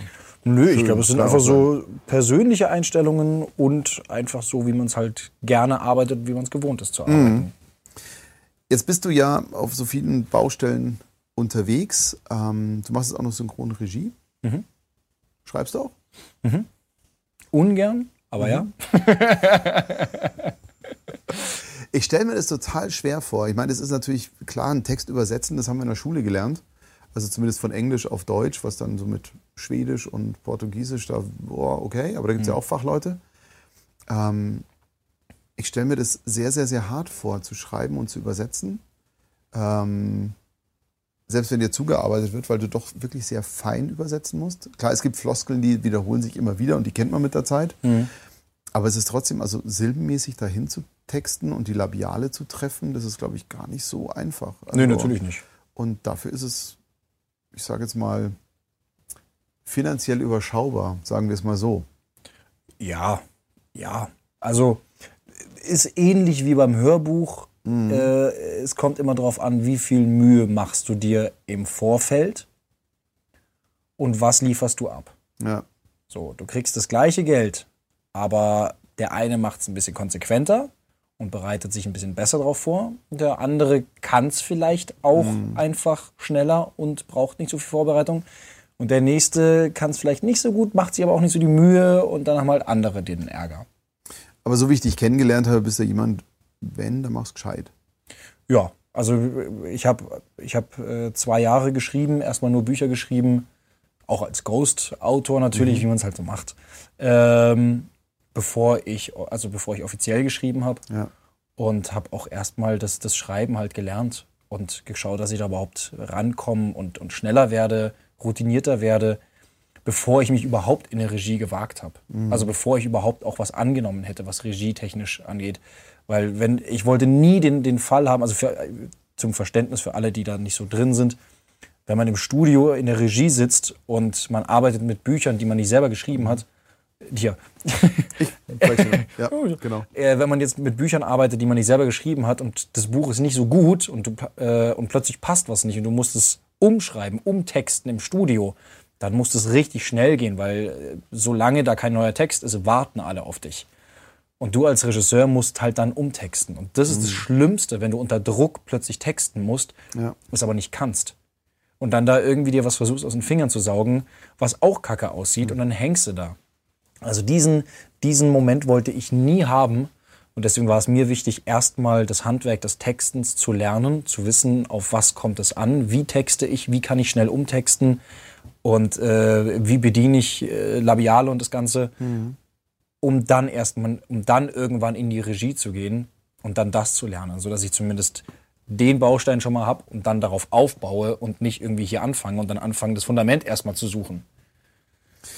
Das ist auch sehr interessant. Also Ecki schreibt hier übrigens gerade, hast du aber gut gemacht. Ich weiß nicht, ob er sich auf Regie bezogen hat. Ja, weil Ecki hat bei mir, äh, wir haben, Ecki und ich haben zusammen ein sehr schönes Projekt gemacht. Ja. Äh, einen, einen zweiten Teil von einem Film, ähm, wo er einen Doktor, ich glaube, er war ein Doktor, oh Gott, wie, wie kriege ich es noch zusammen?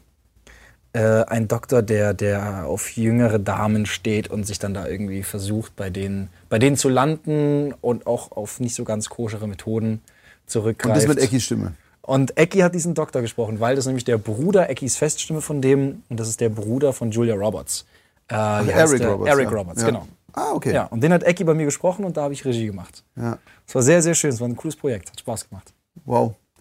Das ist natürlich dann auch, mein Gott, also äh, Ecki zu begegnen ist ja schon für viele sehr einschüchternd. Und, und natürlich, also äh, immer wenn ich Ecki sehe, habe ich immer das Gefühl, komm, ich verneige mich erstmal, weil danke Ecki, dass du überhaupt da bist und dass es dich gibt.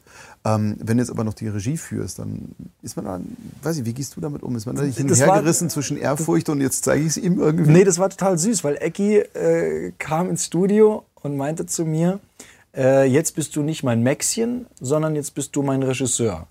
Und wenn wir hier rausgehen, dann bist du wieder mein Maxchen. So, und das hat mir einfach die, äh, danke dafür auch nochmal, wo sind wir gerade da? Ecki, Immer vielen, da, vielen du Dank. äh, ja. so, danke dafür auch nochmal. Das Ja. hat mir nämlich auch die, die, die Gelassenheit und auch die, die Selbstsicherheit gegeben, Ja.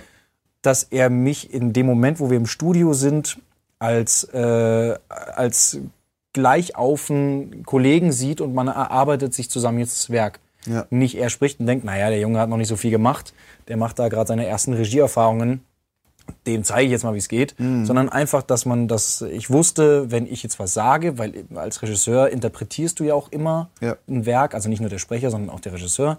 Und so wie ich mir was vorstelle und er hat vielleicht andere Vorstellungen, dass er da nicht sein Ding durchsetzt, sondern dass man halt sich auf der Mitte dann trifft oder so. Oder dass man auch mal als Regisseur sagt, okay, ich drehe zurück, ich finde deins besser oder so kann man es auch sehen, alles gut.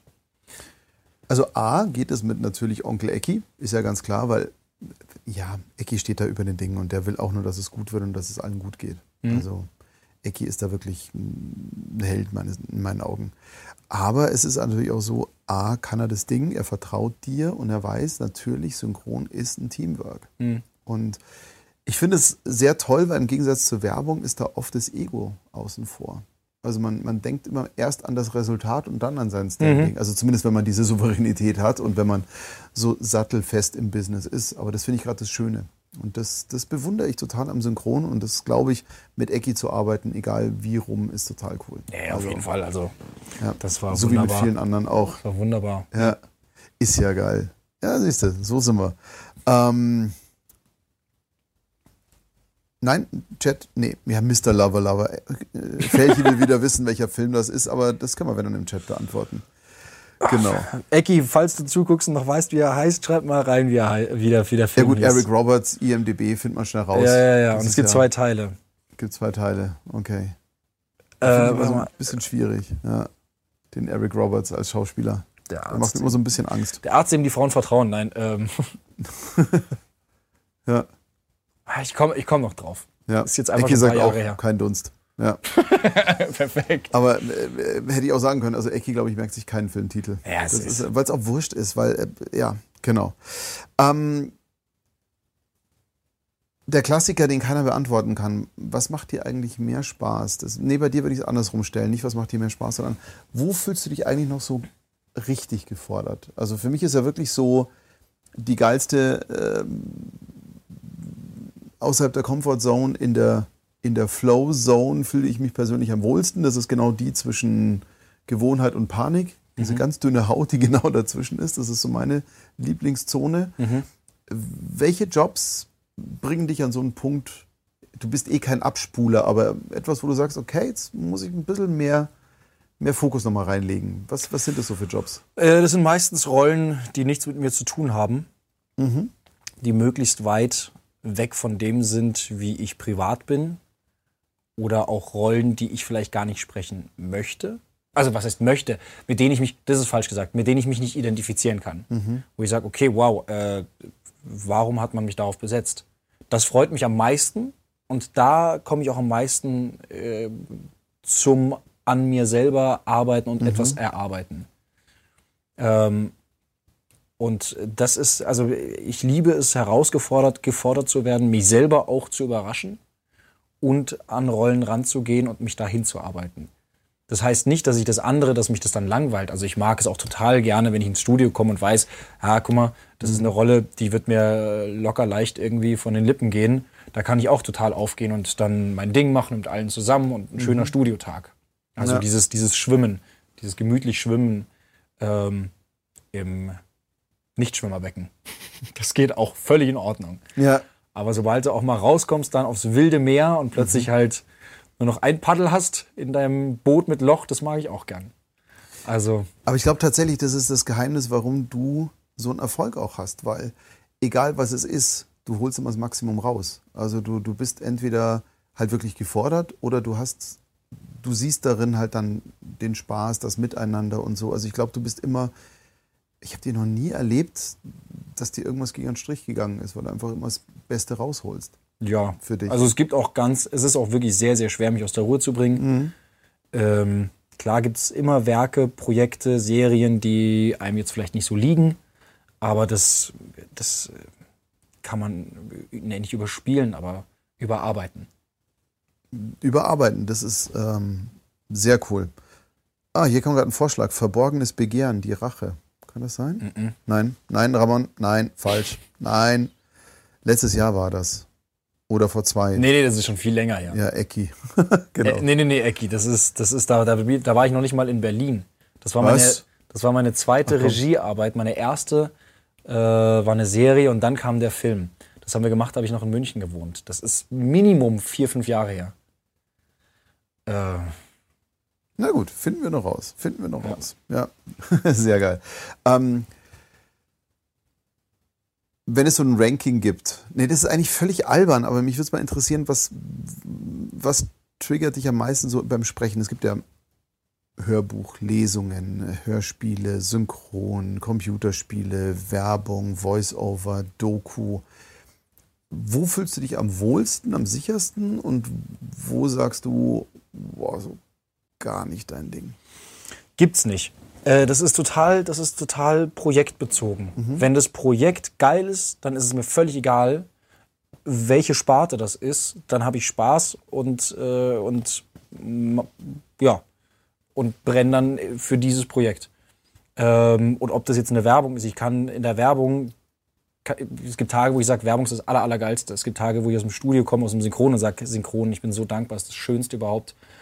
Ähm, ich freue mich allgemein immer sehr, eben wenn, wenn Werbung auf dem Plan steht. Ich liebe Computerspiele, weil ich davon leider sehr, sehr wenig mache. Aber da ich eben selber spiele und halt schon immer irgendwie in dem, in dem Genre Ja. äh, oder allgemein mit, mit Computerspielen oder allgemein Spielen zu tun habe, freue ich mich halt immer, Teil eines Spiels zu sein. Ähm, aber wie gesagt, das ist völlig projektbezogen. Ähm, das Einzige, wo ich sage, das mag ich nicht so gern, ist die Vorarbeit beim Hörbuch. Das ist das Einzige, was ich nicht so gerne mag. Ähm, aber sonst, sonst ist es echt projektbezogen. Sehr geil. Ja, aber ich glaube, das ist ein ganz wichtiger Schlüssel, weil einfach feiern das Ganze. Ja. Also einfach bestmöglich machen und selber einfach Freude haben. Das ist wie beim Achterbahnfahren. Wenn du ihn ins Hemd machst, dann ist es unangenehm. Wenn du Mhm. aber Spaß hast, dann findest du es geil. Und wenn, zumindest versuchen, Spaß zu haben. Ja, ja man, kann, man kann immer was Schönes abgewinnen, finde Klar. ich. Ähm, Nicole schreibt gerade, Computerspiele sind Love, Computerspiele sind live. Ja, ihr Zocker wieder. ja. Nein, ist aber auch geil. Also ich, ich wünschte, ich hätte mal Zeit, wieder mehr zu spielen, aber ich bin, ich gehöre zu denjenigen, die zu Hause die Playstation anschmeißen und sie ausmachen, weil der erstmal ein Update will. Super. Nein, ich habe da mal so Bock und denke mir so, boah, geil, ich habe jetzt voll Bock zu zocken und dann geht die Update-Scheiße 14 los. Gigabyte. Was? Genau. Und dann bin ich irgendwie halbe Stunde später, habe ich den Controller immer in der Hand und sehe diesen Balken zu und denke mir, hey, komm, leck mich doch, ich will nicht. Ja, vielleicht solltest du mal auf DSL umsteigen. Gibt's das schon bei uns? Ich weiß gar nicht. Nein, das, das geht mir tierisch auf den Zeiger. Wobei ich sagen muss, ich habe noch eine Vierer, da gibt es jetzt eh weniger Updates. Die Fünfer war ich immer zu langsam. Ja. Aber kickt mich im Moment auch gerade gar nicht. Ähm, zwei Punkte hätte ich noch, die, ich, die mich wirklich interessieren, weil unser Bier wird schon warm, gell? Obwohl dann sehr leer. Das ist, Ja, ich ist bin gut, noch so am genau Nuckeln. richtig Alles so, gut. Ja, genau. ähm, erstens, wenn du so zurückblickst, jetzt bist du ja auch keine 15 mehr und keine 19 und keine 25 mehr. 26? Ja. Ich dachte, ich dachte 26,5, aber okay. Ähm, wenn du jetzt zurückblickst auf deine Anfänge als, als kleiner Kreativgeist, ähm, gibt es irgendwas, was du dir in den Anfängen mit auf den Weg geben würdest? Also bei den, nehmen wir jetzt mal die Synchronanfänge oder die Sprechanfänge. Gibt es irgendwas, was du jetzt mit deinem paar Monaten Erfahrung rückblickend. Also was ich ähm, quasi, wenn ich jetzt den kleinen Max vor mir hätte, was Ja. ich mir als Tipp geben würde. Ja. Nee, ich glaube nicht. Ähm, natürlich gäbe es gewisse Punkte, wo ich sagen würde, das hätte ich besser machen können, da hätte ich irgendwie noch mehr dahinter sein können. Ich habe mir zum Beispiel äh, gerade so im Alter von 12, 13 habe ich mir das ein oder andere Casting oder den ein oder anderen Film verbaut, weil ich keinen Bock hatte. Also es gab es auch, dass ich mal, dass ich mal äh, irgendwie keine Lust hatte, weil ich lieber mit den Jungs zum Fußball gehen wollte und halt nicht ins Studio oder nicht zu einem Casting für Dreharbeiten und mir den einen oder anderen Film auch mal versaut habe. Aber auf der anderen Seite denke ich mir, ähm, aus Fehlern lernt man, jeder Fehler bringt dich weiter. Und hätte ich diese ganzen Punkte damals anders gemacht, wäre ich heute vielleicht ganz woanders. Und ich bin sehr zufrieden, wo ich heute bin. Und, äh, und ja, wenn ich, wenn ich jetzt irgendwas ändern würde, würde der Weg vielleicht woanders hingehen. Was vielleicht gar nicht schlecht wäre, aber ich bin zufrieden mit dem. äh, Ich bin, ich bin glücklich mit dem, was ich mache, wie ich es mache und äh, wie ich mit meinen Mitmenschen und der Umwelt äh, zurechtkomme. Deswegen, nö, ich würde die gleichen Fehler wieder machen wollen. Ich glaube, es, es sind gar nicht Fehler. Also was ich so wahnsinnig spannend finde, ich mochte diesen Gedanken, ich glaube, Gary Vee war das, der das gemacht hat, es gibt keine falschen Entscheidungen.